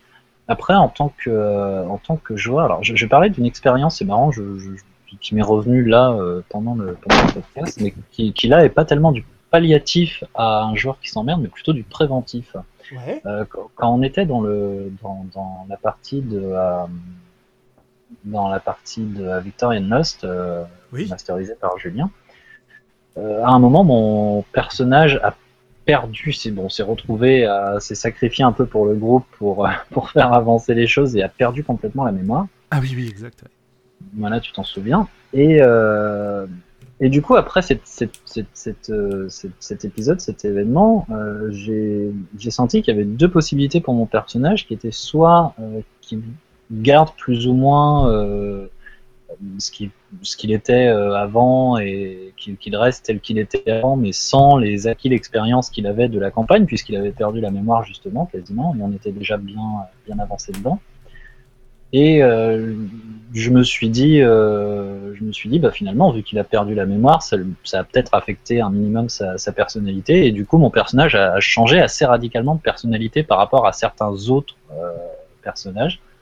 Euh, euh, je suis devenu en l'occurrence plus proche de, Lady Marianne, et puis euh, j'ai développé une espèce d'inimitié totalement non justifiée avec avec Monsieur Smith. Je sais pas si tu te rappelles, Julien. Et, euh, et je pense que ça a vachement, ça a vachement aidé à ce que justement je ne m'emmerde pas par la suite parce que du coup ça amenait des, relations un petit peu nouvelles avec les autres personnages. Ça, m'évitait de tourner en rond dans mon perso à moi. Oui. Et euh, je pense que c'était une bonne, euh, rétrospectivement c'était une bonne, euh, c'était une bonne idée. Donc ça, ça, ça, ça peut être une, ça peut être aussi, il faut peut-être aussi dire aux joueurs que plutôt, que- plutôt que de se retrouver à un moment où on s'emmerde, de euh, d'être toujours à l'affût euh, d'un moment où, euh, où son personnage pourrait se retrouver en train de s'emmerder et de dire bah là le groupe est en train de faire ça. Euh, si le groupe fait ça, moi mes compétences elles vont pas être mises à profit. Euh, je vais pas apporter spécialement grand chose aux autres à part être un gros boulet. Euh, si je veux pas m'emmerder, ben réfléchissons à des choses que, qui pourraient mettre un petit peu de, piment dans ce qui va se passer dans les, dans les heures à venir. Je pense que ça, ça implique que, que le joueur soit assez conscient de, de, de l'avenir du jeu à court terme Oui. et qu'il prenne les, euh, les devants plutôt que de se retrouver dans une situation où il s'emmerde et de devoir trouver des, des, des techniques un peu, euh, un peu à l'arrache. Ouais, Nergul nous dit euh, t'as changé de perso quoi. Euh, Ouais, mais je- c'est une vraie question, ça. ouais, si je absolument. m'ennuie, Ouais. peut-être que le perso que j'ai fait est chiant, quoi. Peut-être. Ouais, Peut-être que je n'y trouve euh, plaisir. C'est- la réflexion là me, me, me, me me fait penser à, à des profils de personnages justement qui sont parfois un peu chiants dans leur concept. Euh, par exemple, je pense au hacker dans Shadowrun. Euh, c'est un profil de personnage qui va mettre toutes ses compétences dans une action très spécifique qui est euh, le piratage informatique. Il va être très très sollicité par les- le groupe à- ce moment-là et le reste du temps, ça va être un, un boulet qui va suivre et qui saura qui saura pas faire grand chose et du coup il va un peu s'ennuyer les autres vont faire des combats de rue alors que lui c'est pas son truc et vice versa quand lui il va être dans sa, sa grande scène qui est la scène de, de piratage qui va lui prendre du temps il lancer plein de dés et tout il va être super content bah, les autres ils vont regarder ils vont attendre et ils vont pas trop savoir quoi faire je trouve les, les conseils de, de Morgan à ce sujet là très intéressants parce que on peut l'anticiper ça on sait qu'on a un hacker dans le groupe on sait qu'il y aura une scène de hacking bah, on peut anticiper nous qu'est-ce qu'on fait pendant ce temps et vice versa je suis hacker qu'est-ce que je vais faire quand je vais suivre les autres et je parle du hacker, mais c'est le cas de pas mal d'autres profils, hein, le, le prêtre ou le magicien euh, qui n'a pas les compétences de combat et qui du coup va regarder un peu les autres euh, pendant que ça bastonne. Euh, des gens comme ça, il y en a pas mal dans, dans différents jeux. le pilote, dans, pas mal de jeux où il y a des vaisseaux spatiaux à piloter, il y a celui qui sait piloter, il a mis tous ses points là-dedans. Du coup, dès qu'il est plus dans un vaisseau, bah, c'est plus trop son truc. Et inversement, bah, tous ceux qui font du combat au corps à corps, quand ils sont dans le vaisseau, ils regardent le pilote faire et ils attendent que ça passe. et c'est des moments où on a besoin d'anticiper un petit peu et de savoir bon bah qu'est-ce qu'on va faire quand on est tous dans le vaisseau. Euh, bah tiens, il y en a peut-être un qui peut aller à l'aile, un autre qui s'occupe, euh, je sais pas moi, de, différentes choses. C'est un peu terrible ce que, ce que je vais te répondre à ça, mais j'ai vraiment l'impression que que ces situations-là vont apparaître dans des, j'allais dire des jeux, je vais peut-être pas être aussi catégorique, mais des situations euh, mal conçues si tu veux. Si tu sais que dans ton histoire, tu vas avoir des situations où tu auras un seul joueur qui s'amuse et les autres qui s'emmerdent, c'est qu'il y a un problème au niveau de la création du groupe, quoi. Euh, ou alors au niveau du fonctionnement du jeu. Il faut bah, C'est ça, c'est qu'il y a des jeux qui ont vraiment ces profils-là en tant qu'archétype et, du coup ils sont ils sont intégrés à la mécanique de base quoi. Ouais bah n'y jouez pas, enfin pardon. Euh... pas Shadowrun. Euh, j'aime beaucoup l'univers de Shadowrun. Euh, voilà. le jeu lui-même pas tellement. si, je reprends un autre archétype moi qui me fait toujours délirer, c'est le, le vieux sage qui médite sous sa cascade. Ouais. Ouais, effectivement, euh, au cœur du donjon, euh, c'est un peu spécial. Voilà, et, même pour l'impliquer, euh, le personnage, il tient absolument. Ah, tu coupes, donc il va, il va. Ouais, pardon. Le, le, personnage, enfin le joueur tient absolument à jouer RP, et à jouer son perso à fond, et donc tous ses efforts vont tendre vers je ne veux rien faire pour méditer. Et donc ça, forcément, au bout d'un moment, bah, tu finis par y arriver, et il faut pas demander pourquoi tu t'emmerdes après, quoi. Ouais, mais finalement, ce que disait, euh, ce que disait Morgan, euh, en, retravaillant les, les, relations de ton personnage euh, aux autres personnages, te permet de le faire. Ça m'amène à une, enfin, te permet d'esquiver ce problème parce que tu peux jouer le type qui veut rentrer chez lui, qui veut aller méditer sous sa cascade parce que c'est vraiment son kiff, mais qui se retrouve coincé avec le groupe de jeu et qui finalement se découvre des affinités avec l'un ou l'autre et se découvre un plaisir de, de, jeu avec eux, quoi. cela dit, le vrai, vrai euh, souci que, enfin, la, vraie question que tout ça me, me pose, en dehors de euh, on n'a pas envie de jouer au même jeu, euh, le jeu est dysfonctionnel parce qu'il précise pas ce qu'on va jouer, enfin, toutes ces histoires-là, qui sont finalement relativement importantes. Hein. Mais, face à tout ça, est-ce que la question, c'est pas quel, qu'est-ce que j'ai le droit de faire en tant que joueur pour me sortir de l'ennui? Qu'est-ce que je peux faire? Jusqu'où je peux aller? Ça dépend beaucoup des jeux. Dans des jeux comme euh, Fate, comme Apocalypse World, ou comme tous, tous les jeux un peu narratifs, euh, bon, ça c'est à la. Fate par exemple est vraiment à la frange entre les, les, euh, les jeux que je dirais narratifs et ceux que je dirais.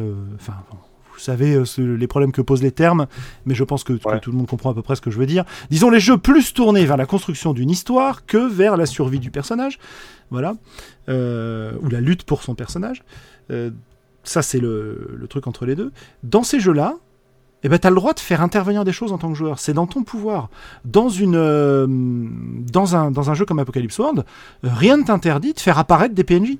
Rien ne t'interdit de décrire ton action de manière à aller explorer les coins du monde qui n'ont pas été explorés, pas prévus. Dans Fate, tu peux créer des aspects, tu peux créer des... Euh, bah, tu peux pareil faire intervenir, tu as, un assez grand pouvoir narratif sur, le déroulement du jeu. Donc, tu, te rends compte que tu te fais un peu chier, bah, pourquoi pas faire intervenir ton propre jeu Sauf que dans beaucoup d'autres jeux, c'est pas possible. Ah, c'est une question d'autorité. Euh, je veux dire, si le jeu, euh, plus, le jeu partage l'autorité, plus tu es responsable de ton ennui, euh, plus tu es contraint par le MJ des murges, et, plus bah tu subis si ça se passe mal, quoi. Mm-hmm. Voilà, et ça, ça, euh, bah, on n'y peut rien. Hein. C'est structurel au jeu, je pense. Hein. Alors, est-ce qu'il y a des solutions pour pouvoir s'amuser quand même quand tu n'as pas de prise sur autre chose que ton personnage? Et que tu veux pas ruiner le et que tu veux pas ruiner le fun des autres en fonçant euh, droit devant dans le camp orc alors que tout le monde fait un plan depuis deux heures? Je ne vois pas de qui tu parles. Euh, je ne sais pas. ben ouais, ouais, ouais, c'est compliqué. Le, le relationnel avec les autres personnages, s'il est possible, euh, c'est un bon moyen. Après, tu parles de juste pas de prise avec rien d'autre que le personnage, qui sous-entend pas de prise sur les autres personnages non plus. Euh, Dans ce cas, Alors, on est Ça, ça peut se discuter, ouais. Vas-y, continue. Mais euh, si tu peux créer des, des relations même en dehors de, de, de- du regard du meneur de jeu, enfin, je sais que moi j'encourage beaucoup mes joueurs à faire des, des apartés quoi. Pendant que je suis en train de gérer une scène d'action avec un personnage qui est un peu peut-être euh, isolé, bah du coup les autres, allez-y, continuez, faites du roleplay entre vous. Puis bon, à la limite, vous me brieferez euh, brièvement à la fin sur ce que vous aurez euh, raconté, ce qui aura changé dans votre relation ou des choses comme ça. Mais euh, du coup, les joueurs, ils peuvent être en autonomie. Donc là, même avec un MJ un peu démiurge, bah, euh, le le duo qui se forme peut, peut, peut évoluer, s'inventer des s'inventer des situations. euh, euh, voilà. Après, éventuellement, on peut revenir en disant bah tiens, on aimerait bien que, que tu nous que tu nous crées de manière formelle maintenant le PNJ qu'on a qu'on s'est imaginé tous les deux. Enfin, il faut, dialoguer avec le meneur. Peut-être peut-être qu'il y aura moyen. Pas, pas possible toujours avec tous, mais euh, si les joueurs peuvent participer à l'enrichissement de l'univers du jeu, euh, je pense que le meneur il a tout à gagner à, à accepter euh, les pièces rapportées, les, les éléments qu'ils auront imaginés. En tout cas, moi, c'est ce que je ferai avec beaucoup de plaisir. Ouais, encore une fois, ça dépend un petit peu de la, la liberté qu'on te laisse autour de la table. Voilà. C'est-à-dire, euh, est-ce que, est que tes idées peuvent être reprises par le MJ oui. Quand il y a un MJ. Ouais.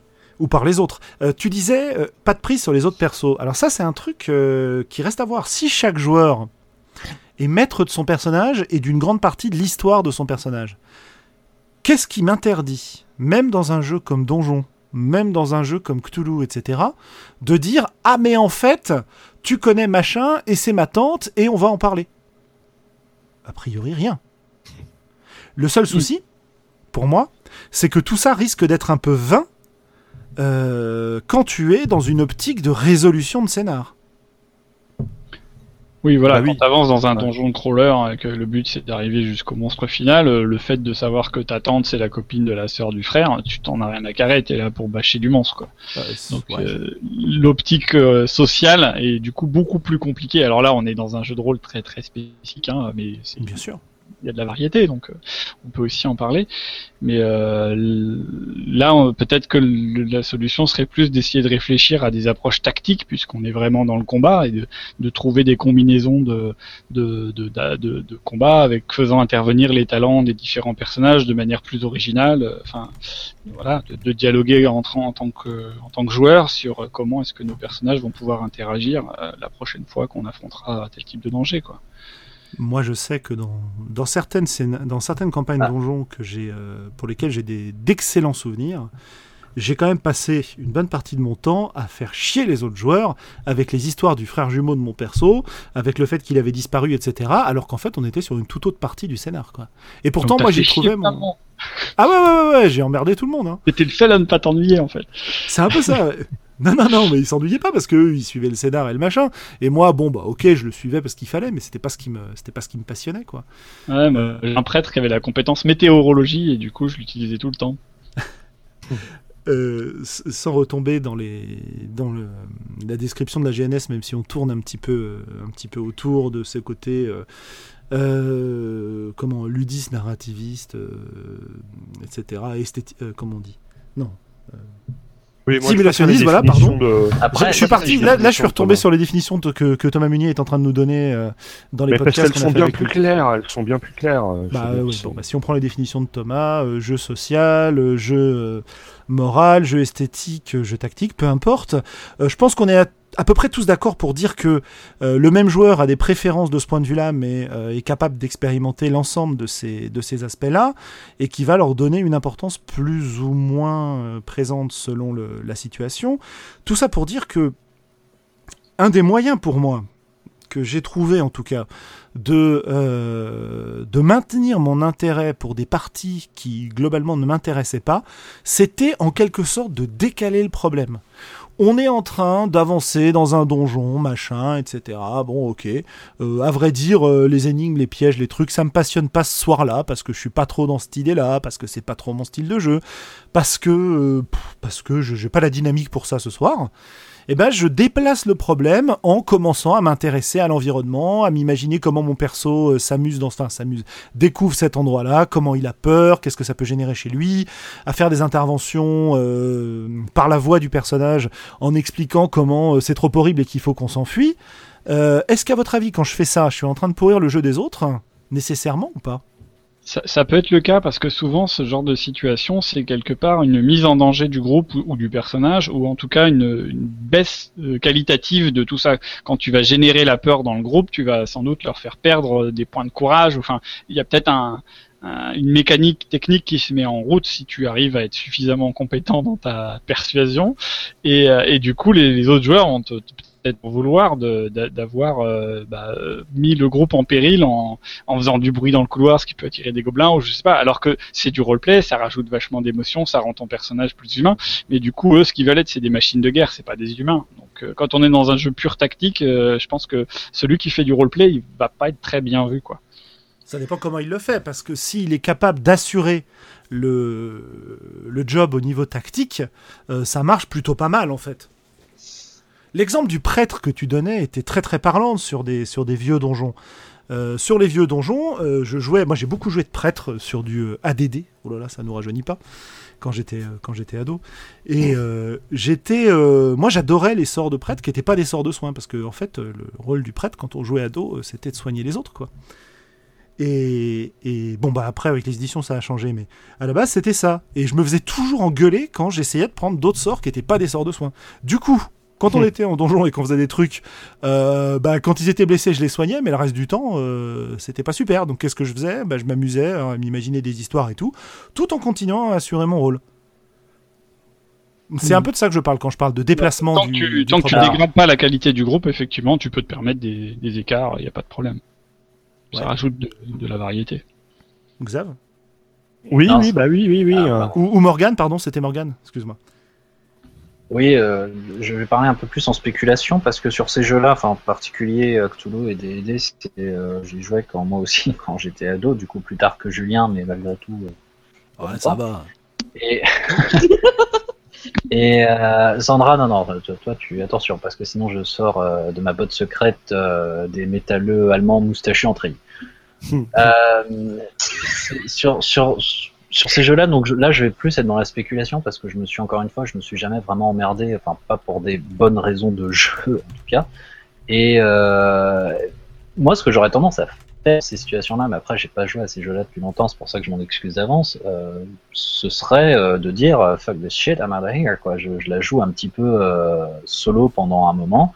Si, euh, si vraiment mon, mon personnage est borderline du, euh, néant narratif, euh, en tant que joueur, j'aurais tendance à dire, bah, mon personnage, en fait, là, sur ce coup-là, il va pas vous suivre.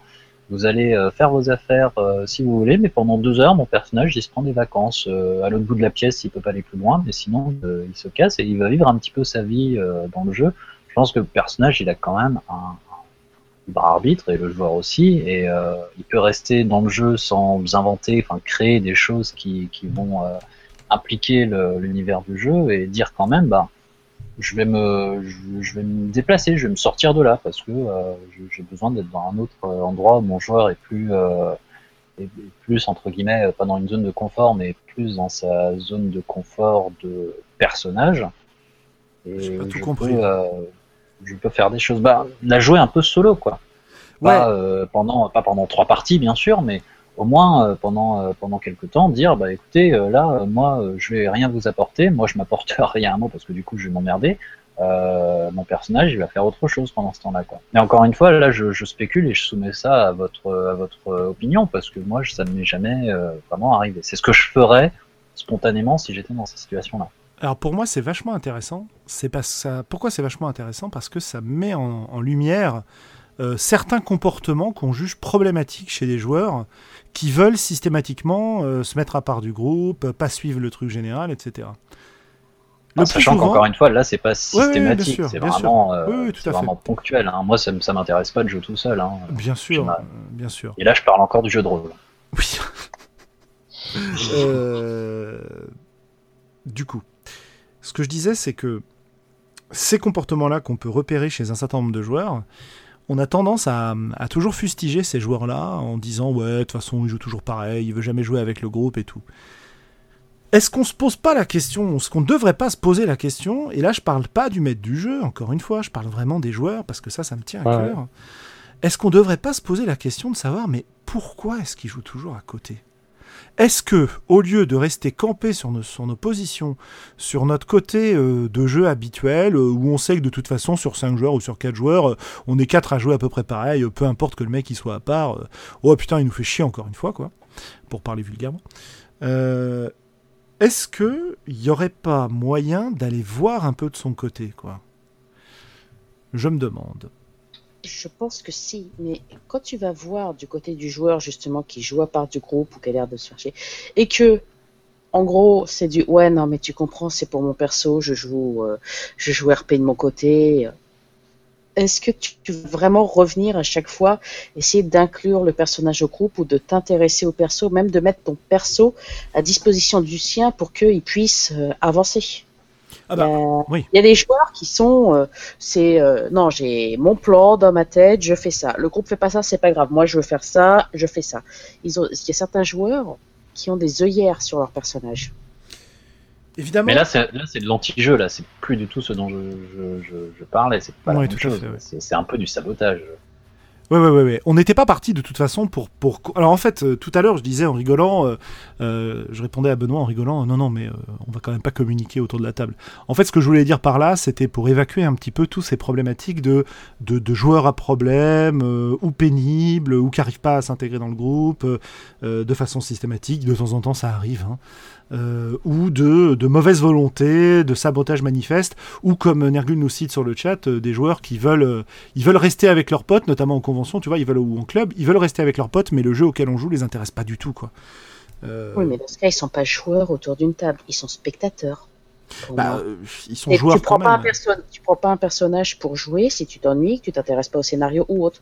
Par contre, que tu veux, aimes bien le monde, t'aimes bien autre, tu veux assister au jeu. Mhm.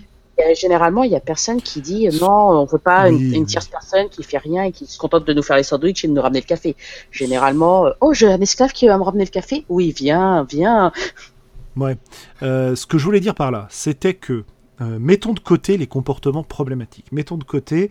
Je veux dire, c'est un autre sujet pour moi. C'est pas que c'est pas un sujet important, c'est que c'est un autre sujet qu'on en a déjà parlé, qu'on en parlera encore à mon avis longtemps. Non, je veux dire euh, dans un cadre où les gens sont plutôt de bonne volonté, où on Im- se rend compte. impliqué. Comment? Impliqué. impliqué. Qu'on se rend compte que, bah, il y a, je sais pas, ce soir-là, la sauce prend pas avec Gérard euh, parce que Gérard, euh, bah, il a pas l'air d'être dedans, quoi. Euh, il a, il, il a l'air vraiment de s'emmerder.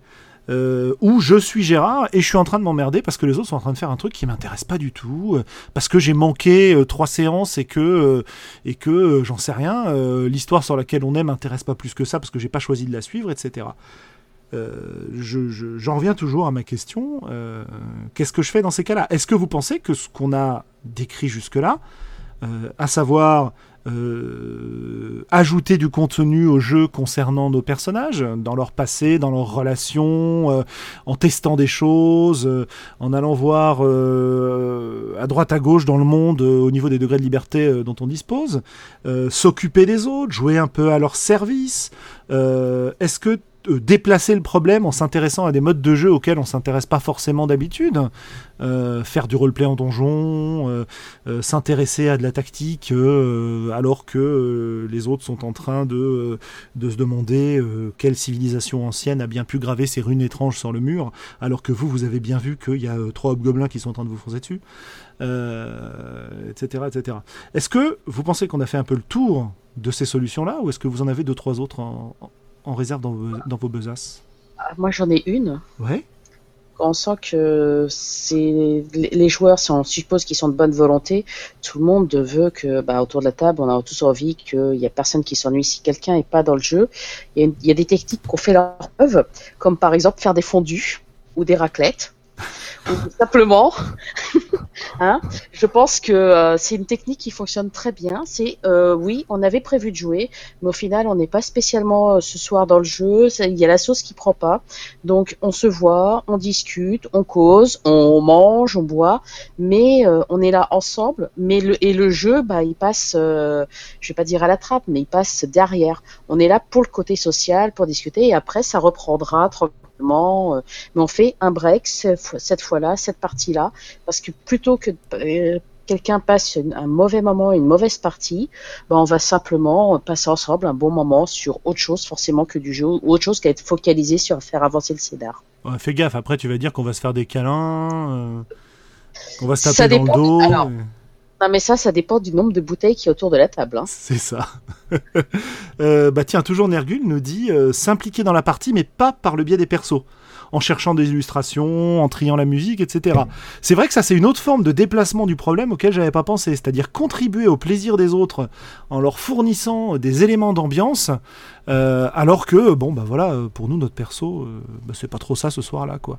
Oui, je Euh. connais une joueuse qui fait du dessin euh, pendant quand elle s'ennuie en fait, elle va dessiner plus particulièrement et euh, du coup dessiner des personnages, des PNJ, des PJ et des décors euh, et du coup participer à, à développer l'univers du jeu euh, alors qu'en fait elle a sorti son crayon parce que c'était pas un moment où son personnage avait grand chose à faire quoi. je crois que à ce moment-là, j'ai besoin de rappeler un, un truc que disait Morgan tout à l'heure. Euh, on l'a dit pour le MJ, mais je pense que pour le joueur, c'est pareil. Est-ce que c'est grave de s'ennuyer un petit peu de temps en temps? Pas du tout. Ça dépend de la durée, quoi. Ça dure vraiment longtemps, euh, bon. Ouais. Mais Ouais, mais voilà. Après, après, je pense qu'il faut, il faut, il faut se, il faut être euh, un peu. J'ai coupé la parole à Sandra ou pas? Vas-y, vas-y.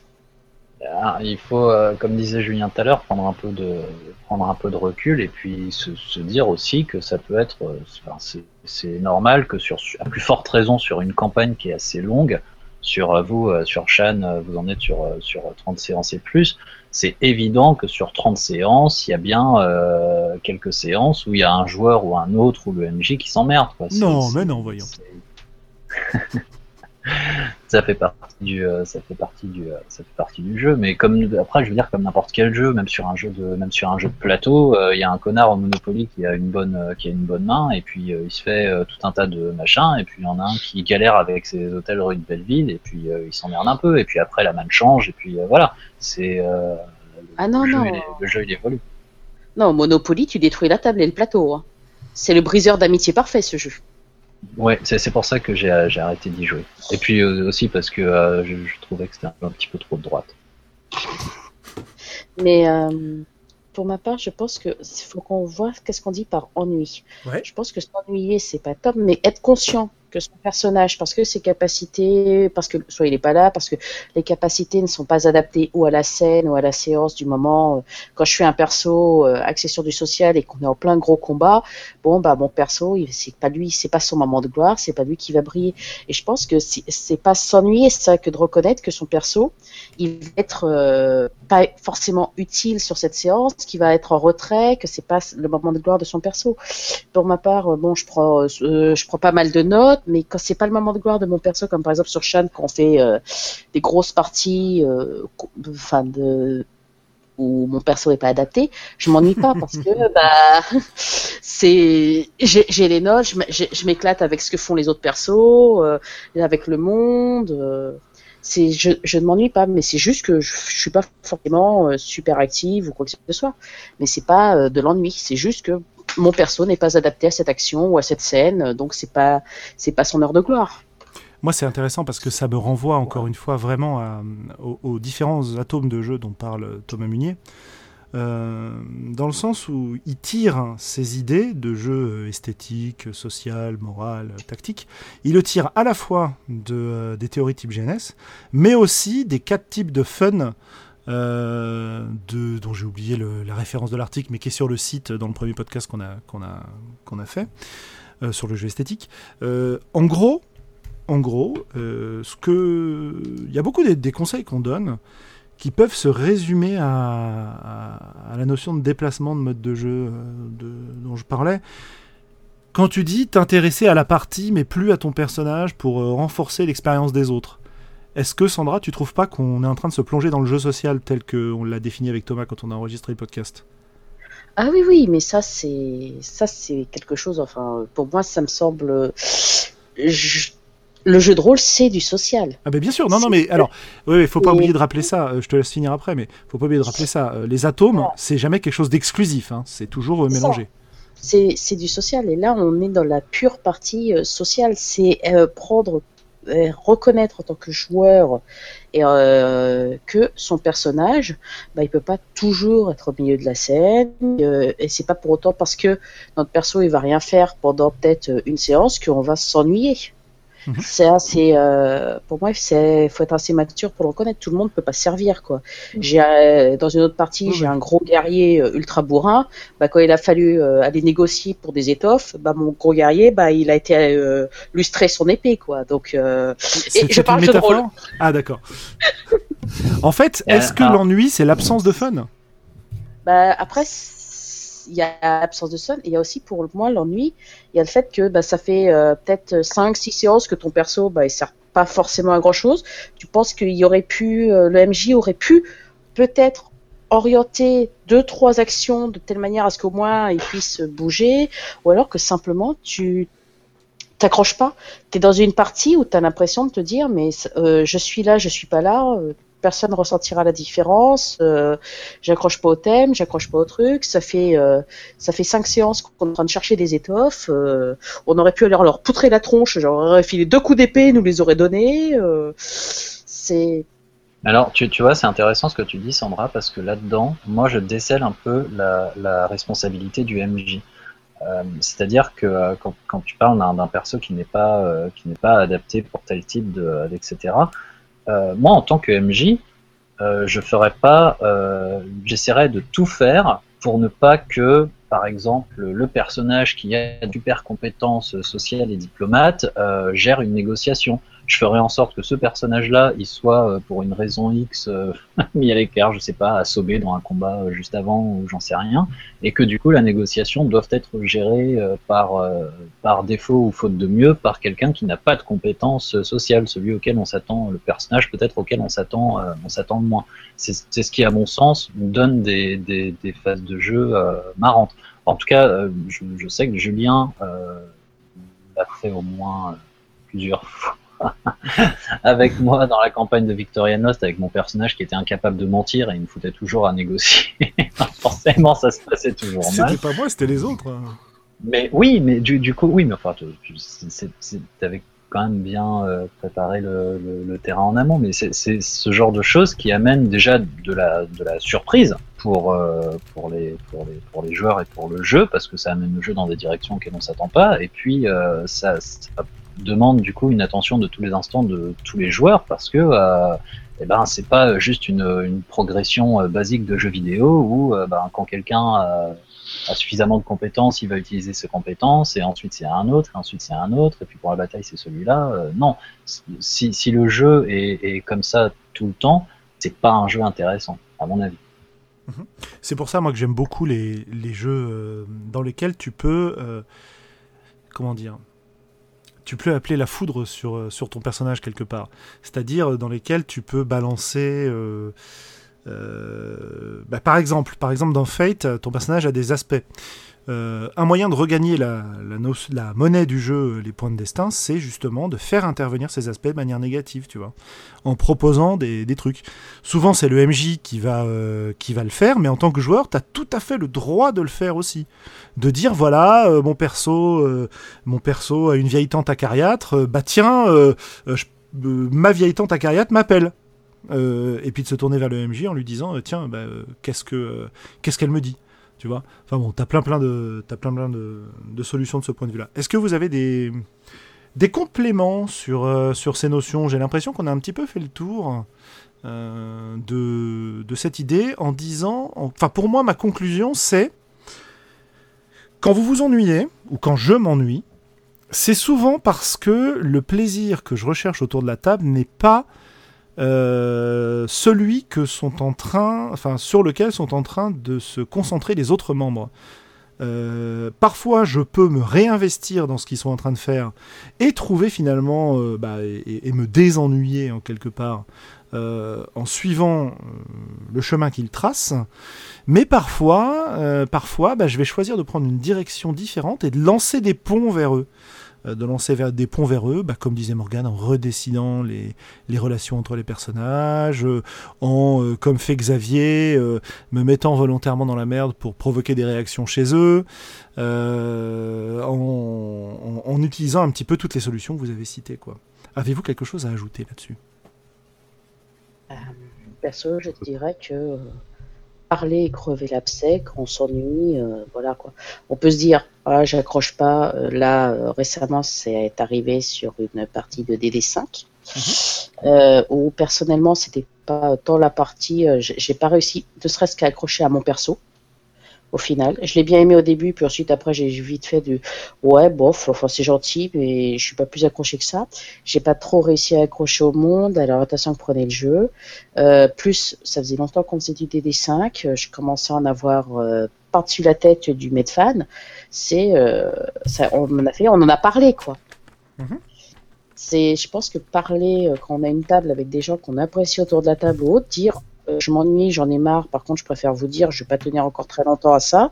C'est euh, si c'est des gens euh, normaux, adultes, bon bah tout le monde comprend. euh, là, ce qu'on a fait, c'est qu'on a changé de jeu.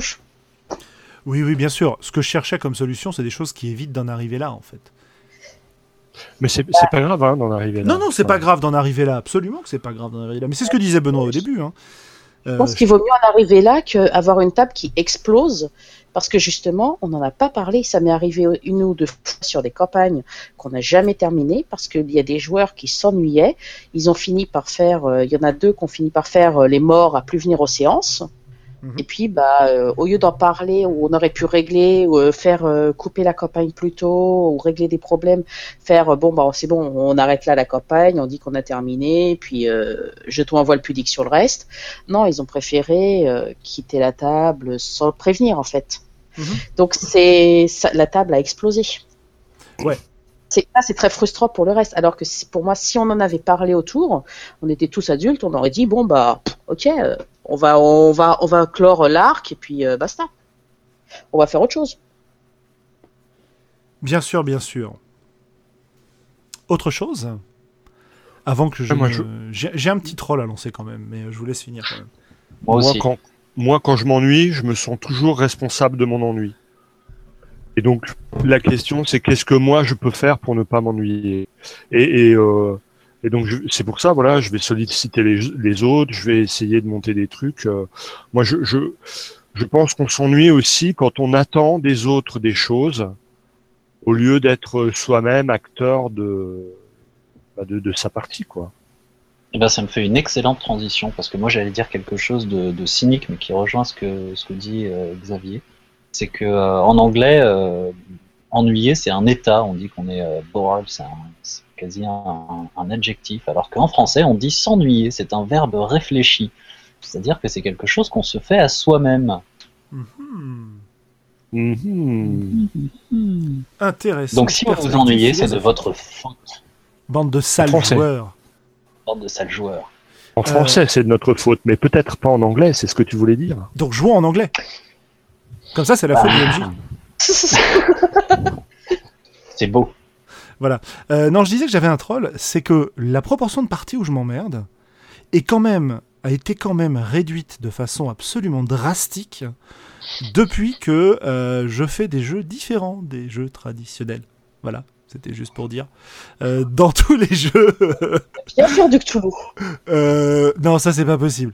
Euh, je crois que là, je, je pourrais mettre tous mes plans en place, j'aurais vraiment vraiment du mal, quoi. Ou alors je pourrirais la partie pour les autres. Mais euh, non, non, mais sérieusement, très sérieusement, ça fait très très longtemps que je me suis pas emmerdé dans des jeux qui laissent plus de place et plus de pouvoir aux joueurs, que ce soit en répartissant le- l'autorité du maître du jeu autour de la table, euh, voire en supprimant le maître du jeu, ou simplement parce que euh, le jeu s'intéresse à d'autres choses qui sont plus en phase avec ce qui me plaît en ce moment.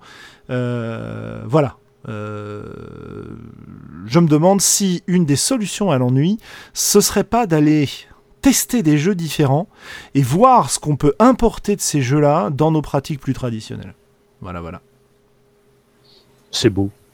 Non, mais la, la, la vérité, c'est que ces jeux, ils proposent des solutions, ils te proposent des méthodes, ils te proposent des trucs, c'est-à-dire que. euh, Ah bah merde, t'as été coupé par le dieu des trolls. Xav, on t'entend plus. Ah, désolé. Tu peux aller picorer dans tes jeux indie pour euh, justement agrémenter ta partie tradie euh, et, euh, et patcher un peu les trucs, euh, les trucs qui t'emmerdent dedans, quoi. C'est ça qui est bien avec les, les jeux un peu, euh, un peu surprenants ou un peu euh, ceux auxquels on jouerait pas, c'est que euh, c'est quand même euh, une bonne source d'inspiration euh, parce que ils vont, ils vont se poser certaines questions qui, qui peuvent, qui peuvent être la source de ton ennui et ils vont y apporter des réponses que tu peux souvent réinjecter dans d'autres contextes. Sinon, euh, je, suis- parfaitement d'accord. C'est un peu la ligne qu'on défend en fait depuis le début dans le podcast, c'est-à-dire euh, il y a des jeux tradis euh, classiques, plutôt, enfin tradis c'est un peu chargé, mais disons des jeux vraiment classiques qui sont inscrits dans l'habitude rôliste générale. Ces jeux-là, nous on y joue avec un grand plaisir, hein, toujours renouvelé, etc. Mais, mais, mais, mais, on s'est rendu compte quand même que euh, dans toute la sphère euh, indie euh, différente, des jeux plus euh, en train d'explorer les, les franges, il y a vraiment des trucs super sympas. Alors, euh, je vais faire plaisir à, à- à- à Jérôme euh, qui, qui nous écoute. Euh, bah, faisons de la rillette, les gars. Euh, utilisons euh, tous ces, toutes ces pratiques-là pour, euh, pour les introduire dans nos jeux et, et nous marrer avec, quoi. Euh, voilà, voilà. Alors, euh, je dirais aussi, il y a des trucs, enfin, on est, on- lire les jeux indie, c'est bien, mais il y a aussi un truc pour savoir. euh, oui, ça, oui, mais il y a des, il y a des livres qui sont sortis qui peuvent aider à faire euh, des livres tout bêtes qu'on appelle du bouquin de management, qui t'explique en réunion comment euh, motiver ton Sandra, Sandra, on te, on te capte plus. Sandra, Et, et ces bouquins, euh, Licorne Morgane, euh, ces bouquins, eh ben, en fait, mine de rien, bah, ça aide à, en tant que MJ, ça- on peut les appliquer à savoir comment motiver Mort, ses joueurs. OMJ Pardon. Ouais, bah. Non, mais par exemple, si on lit euh, des bouquins de management, bah, désolé, euh, ça peut fonctionner. Non, non, non, Il y a aussi non, un non, non. bouquin qui s'appelle euh, un assez vieux livre qui s'appelle euh, The Art of War euh, par Oh, euh, l'art de la guerre par euh, Sun Tzu, qui aide bien aussi sur euh, comment euh, régler la stratégie. Ouais, puis bientôt tu vas nous dire qu'il faut manipuler comment les joueurs en leur faisant croire des trucs. Elle tease pour que je lui chante du sabaton. quoi. Mais carrément, ouais. Oui, oui. Bon, allez, Comment part- on part en bordel vrille. ce podcast on part en vrille. euh, Eh bien, euh, je pense que c'est le moment de, euh, c'est le moment de, de, se reconcentrer, euh, de faire une micro-pause interne pendant que nous allons passer sur la partie euh, coup de cœur, coup de gueule. Alors, a priori, cette fois, euh, je n'accepte pas de, désistement, puisque vous avez eu largement le temps depuis le dernier podcast de trouver des choses qui vous enthousiasment et éventuellement des choses qui vous énervent, sachant qu'évidemment, je terminerai pour avoir le temps de les trouver, parce que chez moi, ça va et ça vient hyper vite. Alors, qui veut commencer? Je dirais au hasard. Sandra, Sandra, Alors, bah, euh, alors, on m'a signalé que pour mes coups de cœur, j'avais pas le droit de parler de sombre, d'enfants, de loutre et euh, de chat. Donc, euh, ça réduit vachement quand même, saleté. Mais si, mais si, Euh. mais si, mais si, tu parles de ce que tu veux. Ouais. Donc, euh, non, je veux, j'ai un coup de cœur musical, hein, qui est donc le dernier album de Sabaton, que j'ai tendance à me passer un petit peu en boucle en ce moment, et je suis super super fan. Sabaton est un groupe euh, suédois que j'apprécie particulièrement, qui en fait, euh, lors de ses chansons, ils ont choisi de faire du métal historique, où chaque chanson raconte des euh, ou des batailles ou des faits d'armes du passé. Bon, ils ont fait beaucoup de chansons sur la Seconde Guerre mondiale, mais là, euh, sur leur dernier album, ils parlent de Sparte, de la bataille de Bannockburn, de... De Bannockburn. Ba- je- Bannockburn, Voilà, euh, je vais y arriver. Il parle de la, forcément du bataillon perdu euh, de de la bataille de l'Argonne lors de la Première Guerre mondiale. Donc enfin, quand on aime l'histoire et qu'on aime le métal, bah, je suis tombée sur Sabaton un peu par hasard il y a 6 ou 7 ans. Et bah, tout le- tous leurs nouveaux albums, je suis super fan et celui-là, je le trouve très agréable et très abouti. Donc euh, ça change, ça a réussi à me consoler de l'horreur qu'avait sorti Nightwish euh, il y a un an. Mais bon, voilà, ça c'est mon premier coup de cœur. Mon deuxième coup de cœur, bah, euh, la canicule est partie. Et ça, ça vaut trop le coup. C'est aussi mon coup de gueule, la canicule. Ça marche. Voilà. Tu nous as expliqué pourquoi au début du, du podcast. Très bien. Eh bien, euh, sur la liste ensuite, nous avons Xavier. Oui, alors, pff, moi, ben, figure-toi que je suis un peu pris de court. hein. Alors, euh, mon, coup de, mon coup de gueule, c'est que la rentrée, c'est toujours une période difficile au niveau rôliste parce que, euh, eh ben, j'ai Parce que ton micro se coupe tout seul. la fois, Encore. il faut- ah ben ça, j'ai plus rien parce que je suis dessus là, mon micro, des, des- des pieds. Euh, faut tu es un peut-être peu trop dessus en fait. euh. Voilà, donc euh, bref, la, la rentrée, ça me fait chier parce qu'il faut, il faut réorganiser des trucs et euh, j'aime pas préparer et organiser des choses, donc ça m'emmerde. Ok. Et, et le coup de cœur, euh, eh bien, euh, je sais pas trop. Oh, il y a bien un Kickstarter que tu as soutenu récemment. Oui, oui, oui, il y a des, des Kickstarter, des dessins là que je. Mais je sais pas si c'est des coups de cœur encore. Tu vois, il faudrait que je les lise. Ils m'ont- l'air hein, relativement prometteurs. Peut-être, c'est c'est peut-être un peu des trucs à la con qui ne font délirer que moi. Mais euh, voilà, c'est la joie. Ah si, ah voilà, le coup de cœur. Alors vous savez, non, les auteurs, les, les auditeurs ne le savent pas, mais je n'aime pas le café et je ne bois pas de café. Mais pendant mon stage de permaculture, j'ai découvert un mec qui torrifie, qui torrifie son café lui-même, parce qu'en fait, le, le café, une fois torréfié, il perd assez vite ses arômes. Absolument. Et donc, si tu veux avoir le, le bon goût du café, eh ben, il faut te le torréfier toi-même, te le moudre et te le faire quasiment dans la foulée. Et donc, j'ai Oui. trouvé ça super génial. Voilà. Et je me suis acheté une poêle à torréfier. Et euh, Oh donc, oh. j'ai plus qu'à trouver un moulin, du café vert, euh, torréfier les trucs, etc., etc. Et enfin bon, voilà. C'est c'est ma petite aventure du mec qui aime pas le café. quoi. ça marche. Je pense que ça parle à tu- beaucoup de rôlistes. Est-ce que tu, Tu es mon héros. ton micro en même temps Non, non, non, non. euh, je, je, je sais pas. Je fais rien. euh, J'ai peut-être un problème de voice activation level. euh, je sais pas. Mais Non, il est trop près de ta bouche, on entend ton souffle. ah d'accord. Souvent, c'est des problèmes de, de- Bon, bref, c'est du technique, hein, on s'en fout pour le moment. Euh, bah, Benoît, puisque tu as ouvert la bouche, tiens. Ok, euh, alors moi mon coup de cœur c'est euh, le jeu de rôle Black Sad, qui est un jeu de rôle espagnol, euh, qui vient de sortir en France. qui est très C'est très de la triche Merci Benoît. Désolé. Euh, en fait, j'ai eu l'occasion de, de passer voir euh, l'éditeur et qui m'a montré ça. Donc, je ne cite pas le nom parce qu'apparemment, on n'a pas le droit Mais de si, mais si, si, si. Bah, c'est la loutre sûr. rôliste. Et du coup, euh, il m'a montré la version originale euh, espagnole et la version française qu'ils avaient réalisée. Et euh, voilà, franchement, ils ont fait un bon boulot d'adaptation puisque c'est extrêmement fidèle à l'original.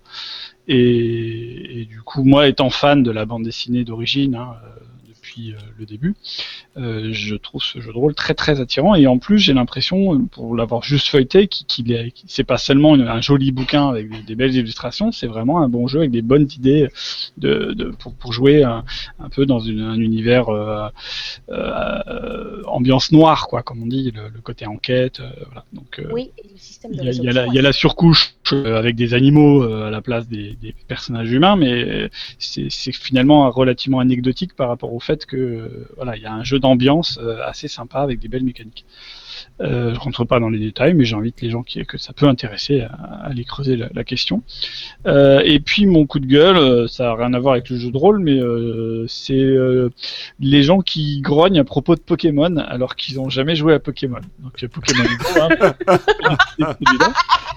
Euh, je suis pas particulièrement fan du principe, mais enfin, je, je, je l'ai testé parce que parce que j'estimais que c'était intéressant de voir à quoi ça ressemblait, et j'ai trouvé qu'il y avait énormément d'âneries qui étaient qui étaient véhiculées par les médias et par beaucoup de gens, euh, qui, qui- et du coup, ça se répercute pour moi euh, dans quelque chose de plus large, qui est une espèce de de haine du jeu en fait. J'ai l'impression que beaucoup de gens adultes euh, considèrent mal les pratiques ludiques parce que elles remettent en cause euh, le, sérieux de la vie adulte. euh, que le jeu ne devrait être réservé qu'aux enfants et enfin il y a quelque chose que du coup ces gens-là vont, trouver très euh, très gênant de, croiser bah, des personnes parfois de leur âge s'amuser tout simplement alors que alors qu'on leur demande de travailler d'être productif Voilà, et donc le, le- ça, c- Pokémon était pour moi juste le, le symptôme d'une réaction épidermique des médias et de la société en général à propos du jeu, et je pense que c'est important de se battre pour euh,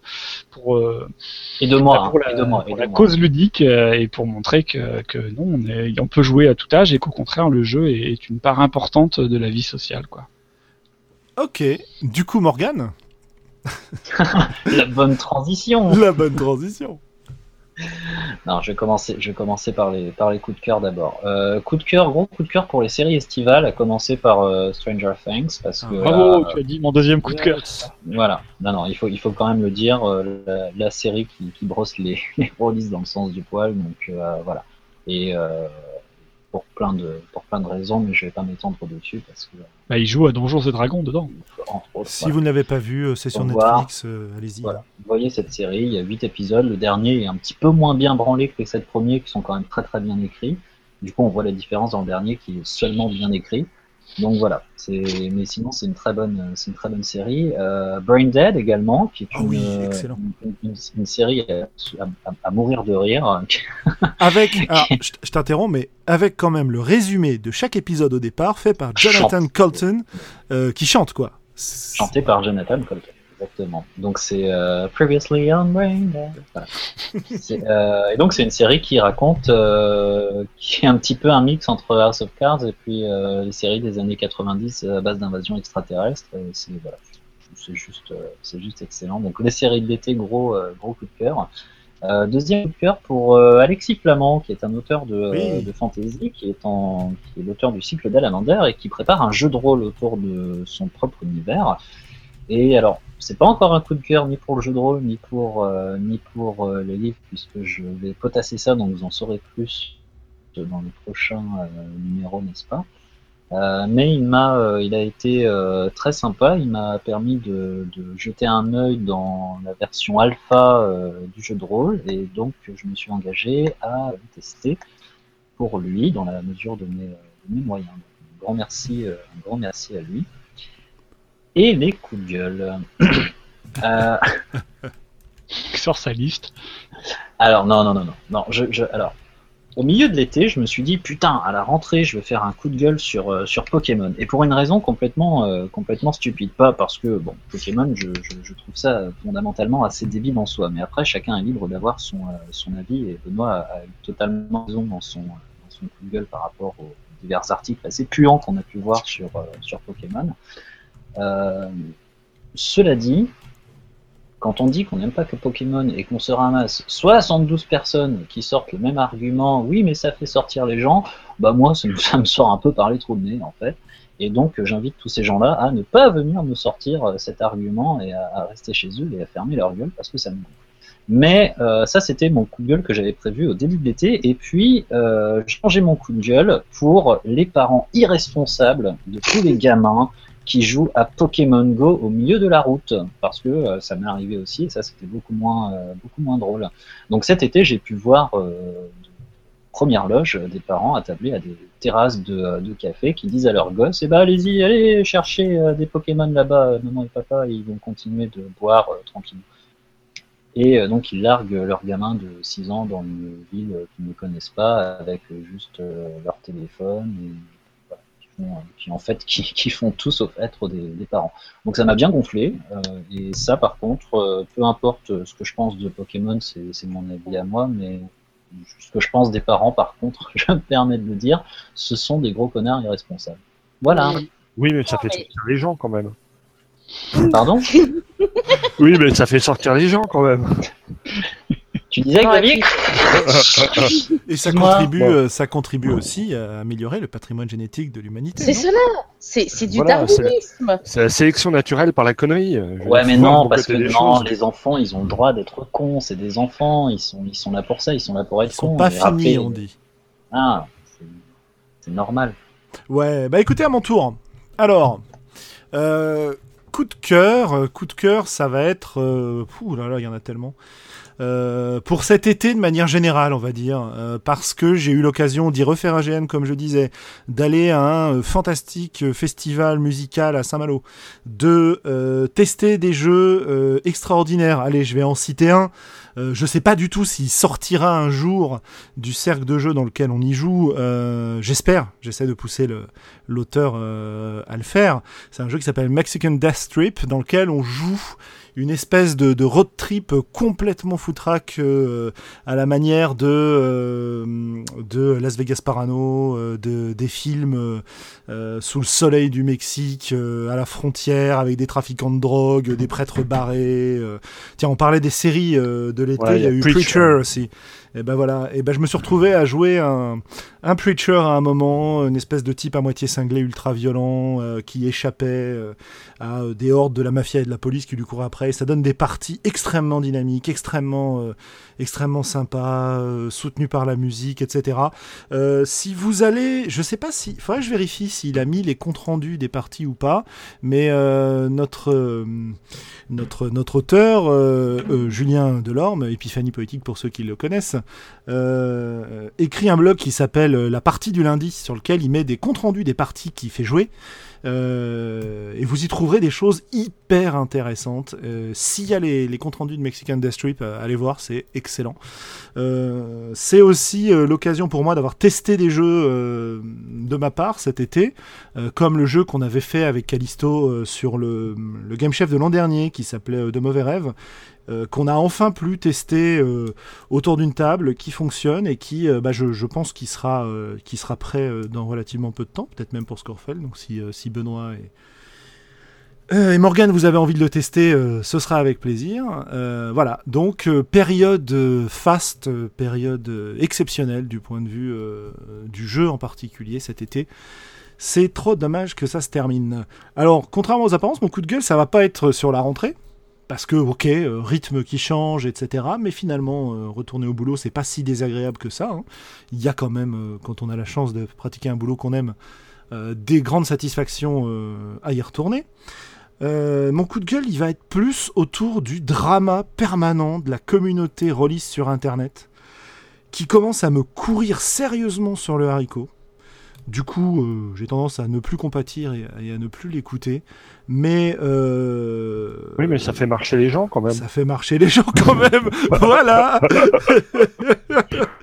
Euh, Ça les fait sortir de chez eux. ça les fait sortir de chez eux, voilà. Ah bah non, ils, communiquent. Ils communiquent, ouais, ouais, c'est ça. ouais.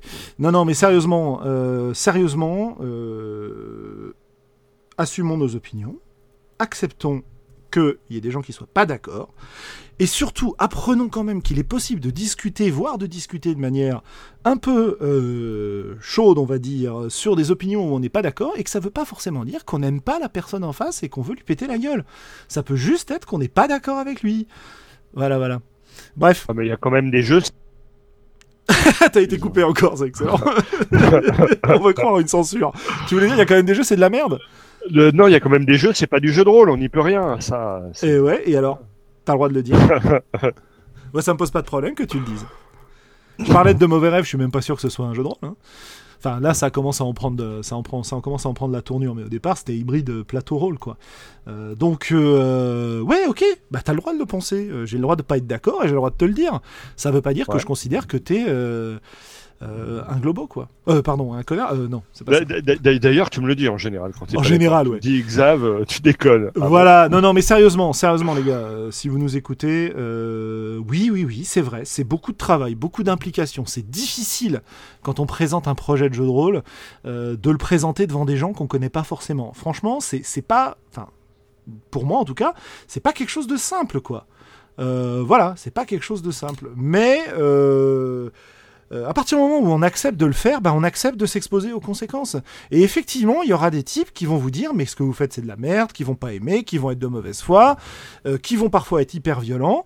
Euh, on n'est pas forcé d'apprécier ce qu'ils disent. On peut même leur dire qu'on n'apprécie pas ce qu'ils disent. Euh, c'est pas pour ça qu'il faut qu'il faut monter ça en épingle et, et- s'énerver au point que euh, les insultes commencent à être échangées, etc. Quoi. Il y a sûrement moyen de discuter de nos opinions différemment. Et ça, ça vaut pour tous les domaines. hein. Voilà. Oui, et puis enfin. un du jeu de rôle, hein, pour le reste, la les- vie, euh, c'est vous qui gérez. euh, voilà. Non, mais ce que tu dis, c'est plus général sur les critiques. Euh, Il y a Ouais. un moment, euh, il y a deux catégories, soit c'est constructif, soit ça ne l'est pas. Si c'est constructif, on prend ce qu'il y a à apprendre. Si c'est pas constructif, on laisse tomber. Quoi. C'est, enfin, ça, c'est, c'est- à part perdre du temps à, à exprimer des, des contre-arguments qui de toute façon ne font pas mouche ou, ne, ou sont carrément spécieux, euh, c'est c'est juste ridicule et, et inutile et vain quoi. En même temps, on a euh, Ilan qui nous dit euh, on dit pas c'est de la merde, on dit j'aime pas. Je suis pas d'accord, on peut dire c'est de la merde si on pense que c'est de la merde. Euh, ça veut pas dire qu'on a raison. Exactement. On a Voilà. tout à fait le droit de dire c'est de la merde. Moi, je ne me suis pas privé de dire que Pokémon c'est de la grosse daube et ça ne regarde que moi. Exactement. Voilà, assumons la critique, bon sang, assumons la critique.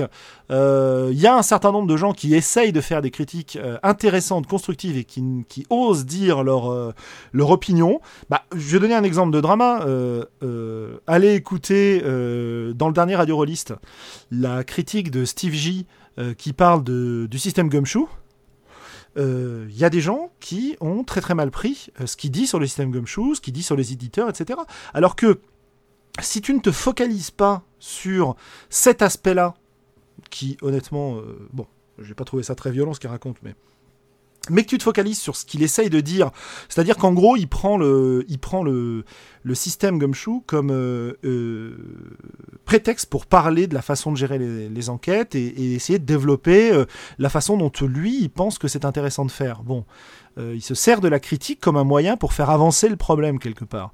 On peut être d'accord, on peut ne pas être d'accord, mais on peut aussi écouter ses arguments sans se braquer sur trois phrases qu'il a dites. Sans forcément d'ailleurs lui excuser ces phrases. hein. Euh, on peut tout à fait ne pas être d'accord et lui dire. Maintenant, euh, bon voilà. Vous voyez, voyez ce que je veux dire. Euh, voilà, voilà. Et, tout à fait, ouais, Naysayer, il n'y a pas de problème. oh là là, ça y est, il me relance. Bref. Je vais arrêter les coups de gueule là parce que sinon je vais partir pendant très très longtemps. Voilà. Merci. Merci de nous avoir écoutés. Euh, Bon. Est-ce qu'on aura le droit de troll quand même? Bah, dire, bien sûr, que- vas-y, je t'en prie. Ah d'accord, ouf. Non, non, mais non, bah pas tout de suite, pas tout de suite, mais c'est. J'ai cru qu'à un moment que bon. Ah non, j'a- j'appelle pas à l'arrêt du troll. Euh, c'est pas du tout ça. Je dis, euh, euh, essayez de garder raison par rapport aux, aux critiques qui sont faites. Défendez-vous si vous êtes attaqué sur le même terrain, mais n'oubliez pas ce que disait Morgan. Euh, si vous êtes face à quelqu'un qui veut vraiment discuter de, de votre histoire, bah, discutez avec lui. Si vous êtes face à quelqu'un qui veut simplement troller, eh ben, je sais pas, troller en retour ou, euh, ou amusez-vous, mais, euh, mais voilà quoi. Allez pas pleurer dans votre coin en vous disant le monde il est trop injuste. Bref. Non, il- non, il est toujours possible de kidnapper la personne et de lui passer le générique des bisounours en boucle. Je te laisse responsable de ces propos qui pourraient être assimilés à une apologie du terrorisme. Ah, attends, je, je peux faire pire. hein. J'ai les musiques de mon petit poney et de, de Dora. Voilà, je pense que, chers auditeurs, on va vous laisser là-dessus. Sans- non, à moins que, que Xavier, tu aies un dernier mot? Non, non, non, non, non, non, non, j'allais raconter une connerie, donc euh, voilà. Ok, ça marche. Eh bien, eh bien, eh bien, salut à tous. Merci, ça Merci, fait plaisir de merci. se retrouver. Ouais, de se retrouver. Merci les amis. Bye Et bye. on se retrouve dans deux semaines. Nous serons donc euh, le, que je dise pas de bêtises, 19 septembre à 21h pour la prochaine émission avec un autre sujet euh, extraordinairement intéressant, n'est-ce pas, quand on l'aura trouvé Euh, on a plusieurs choses qui attendent. Euh, on a plusieurs choses qui attendent. Nous avons aussi des podcasts que nous avons enregistrés avec Thomas Munier qui vont pas tarder à sortir. On a sorti le premier, il y en a d'autres qui arrivent. Bref, bref, beaucoup de choses à écouter ces prochaines semaines. Merci et salut. Salut. Ciao, ciao. Salut, salut. Ciao. Ciao.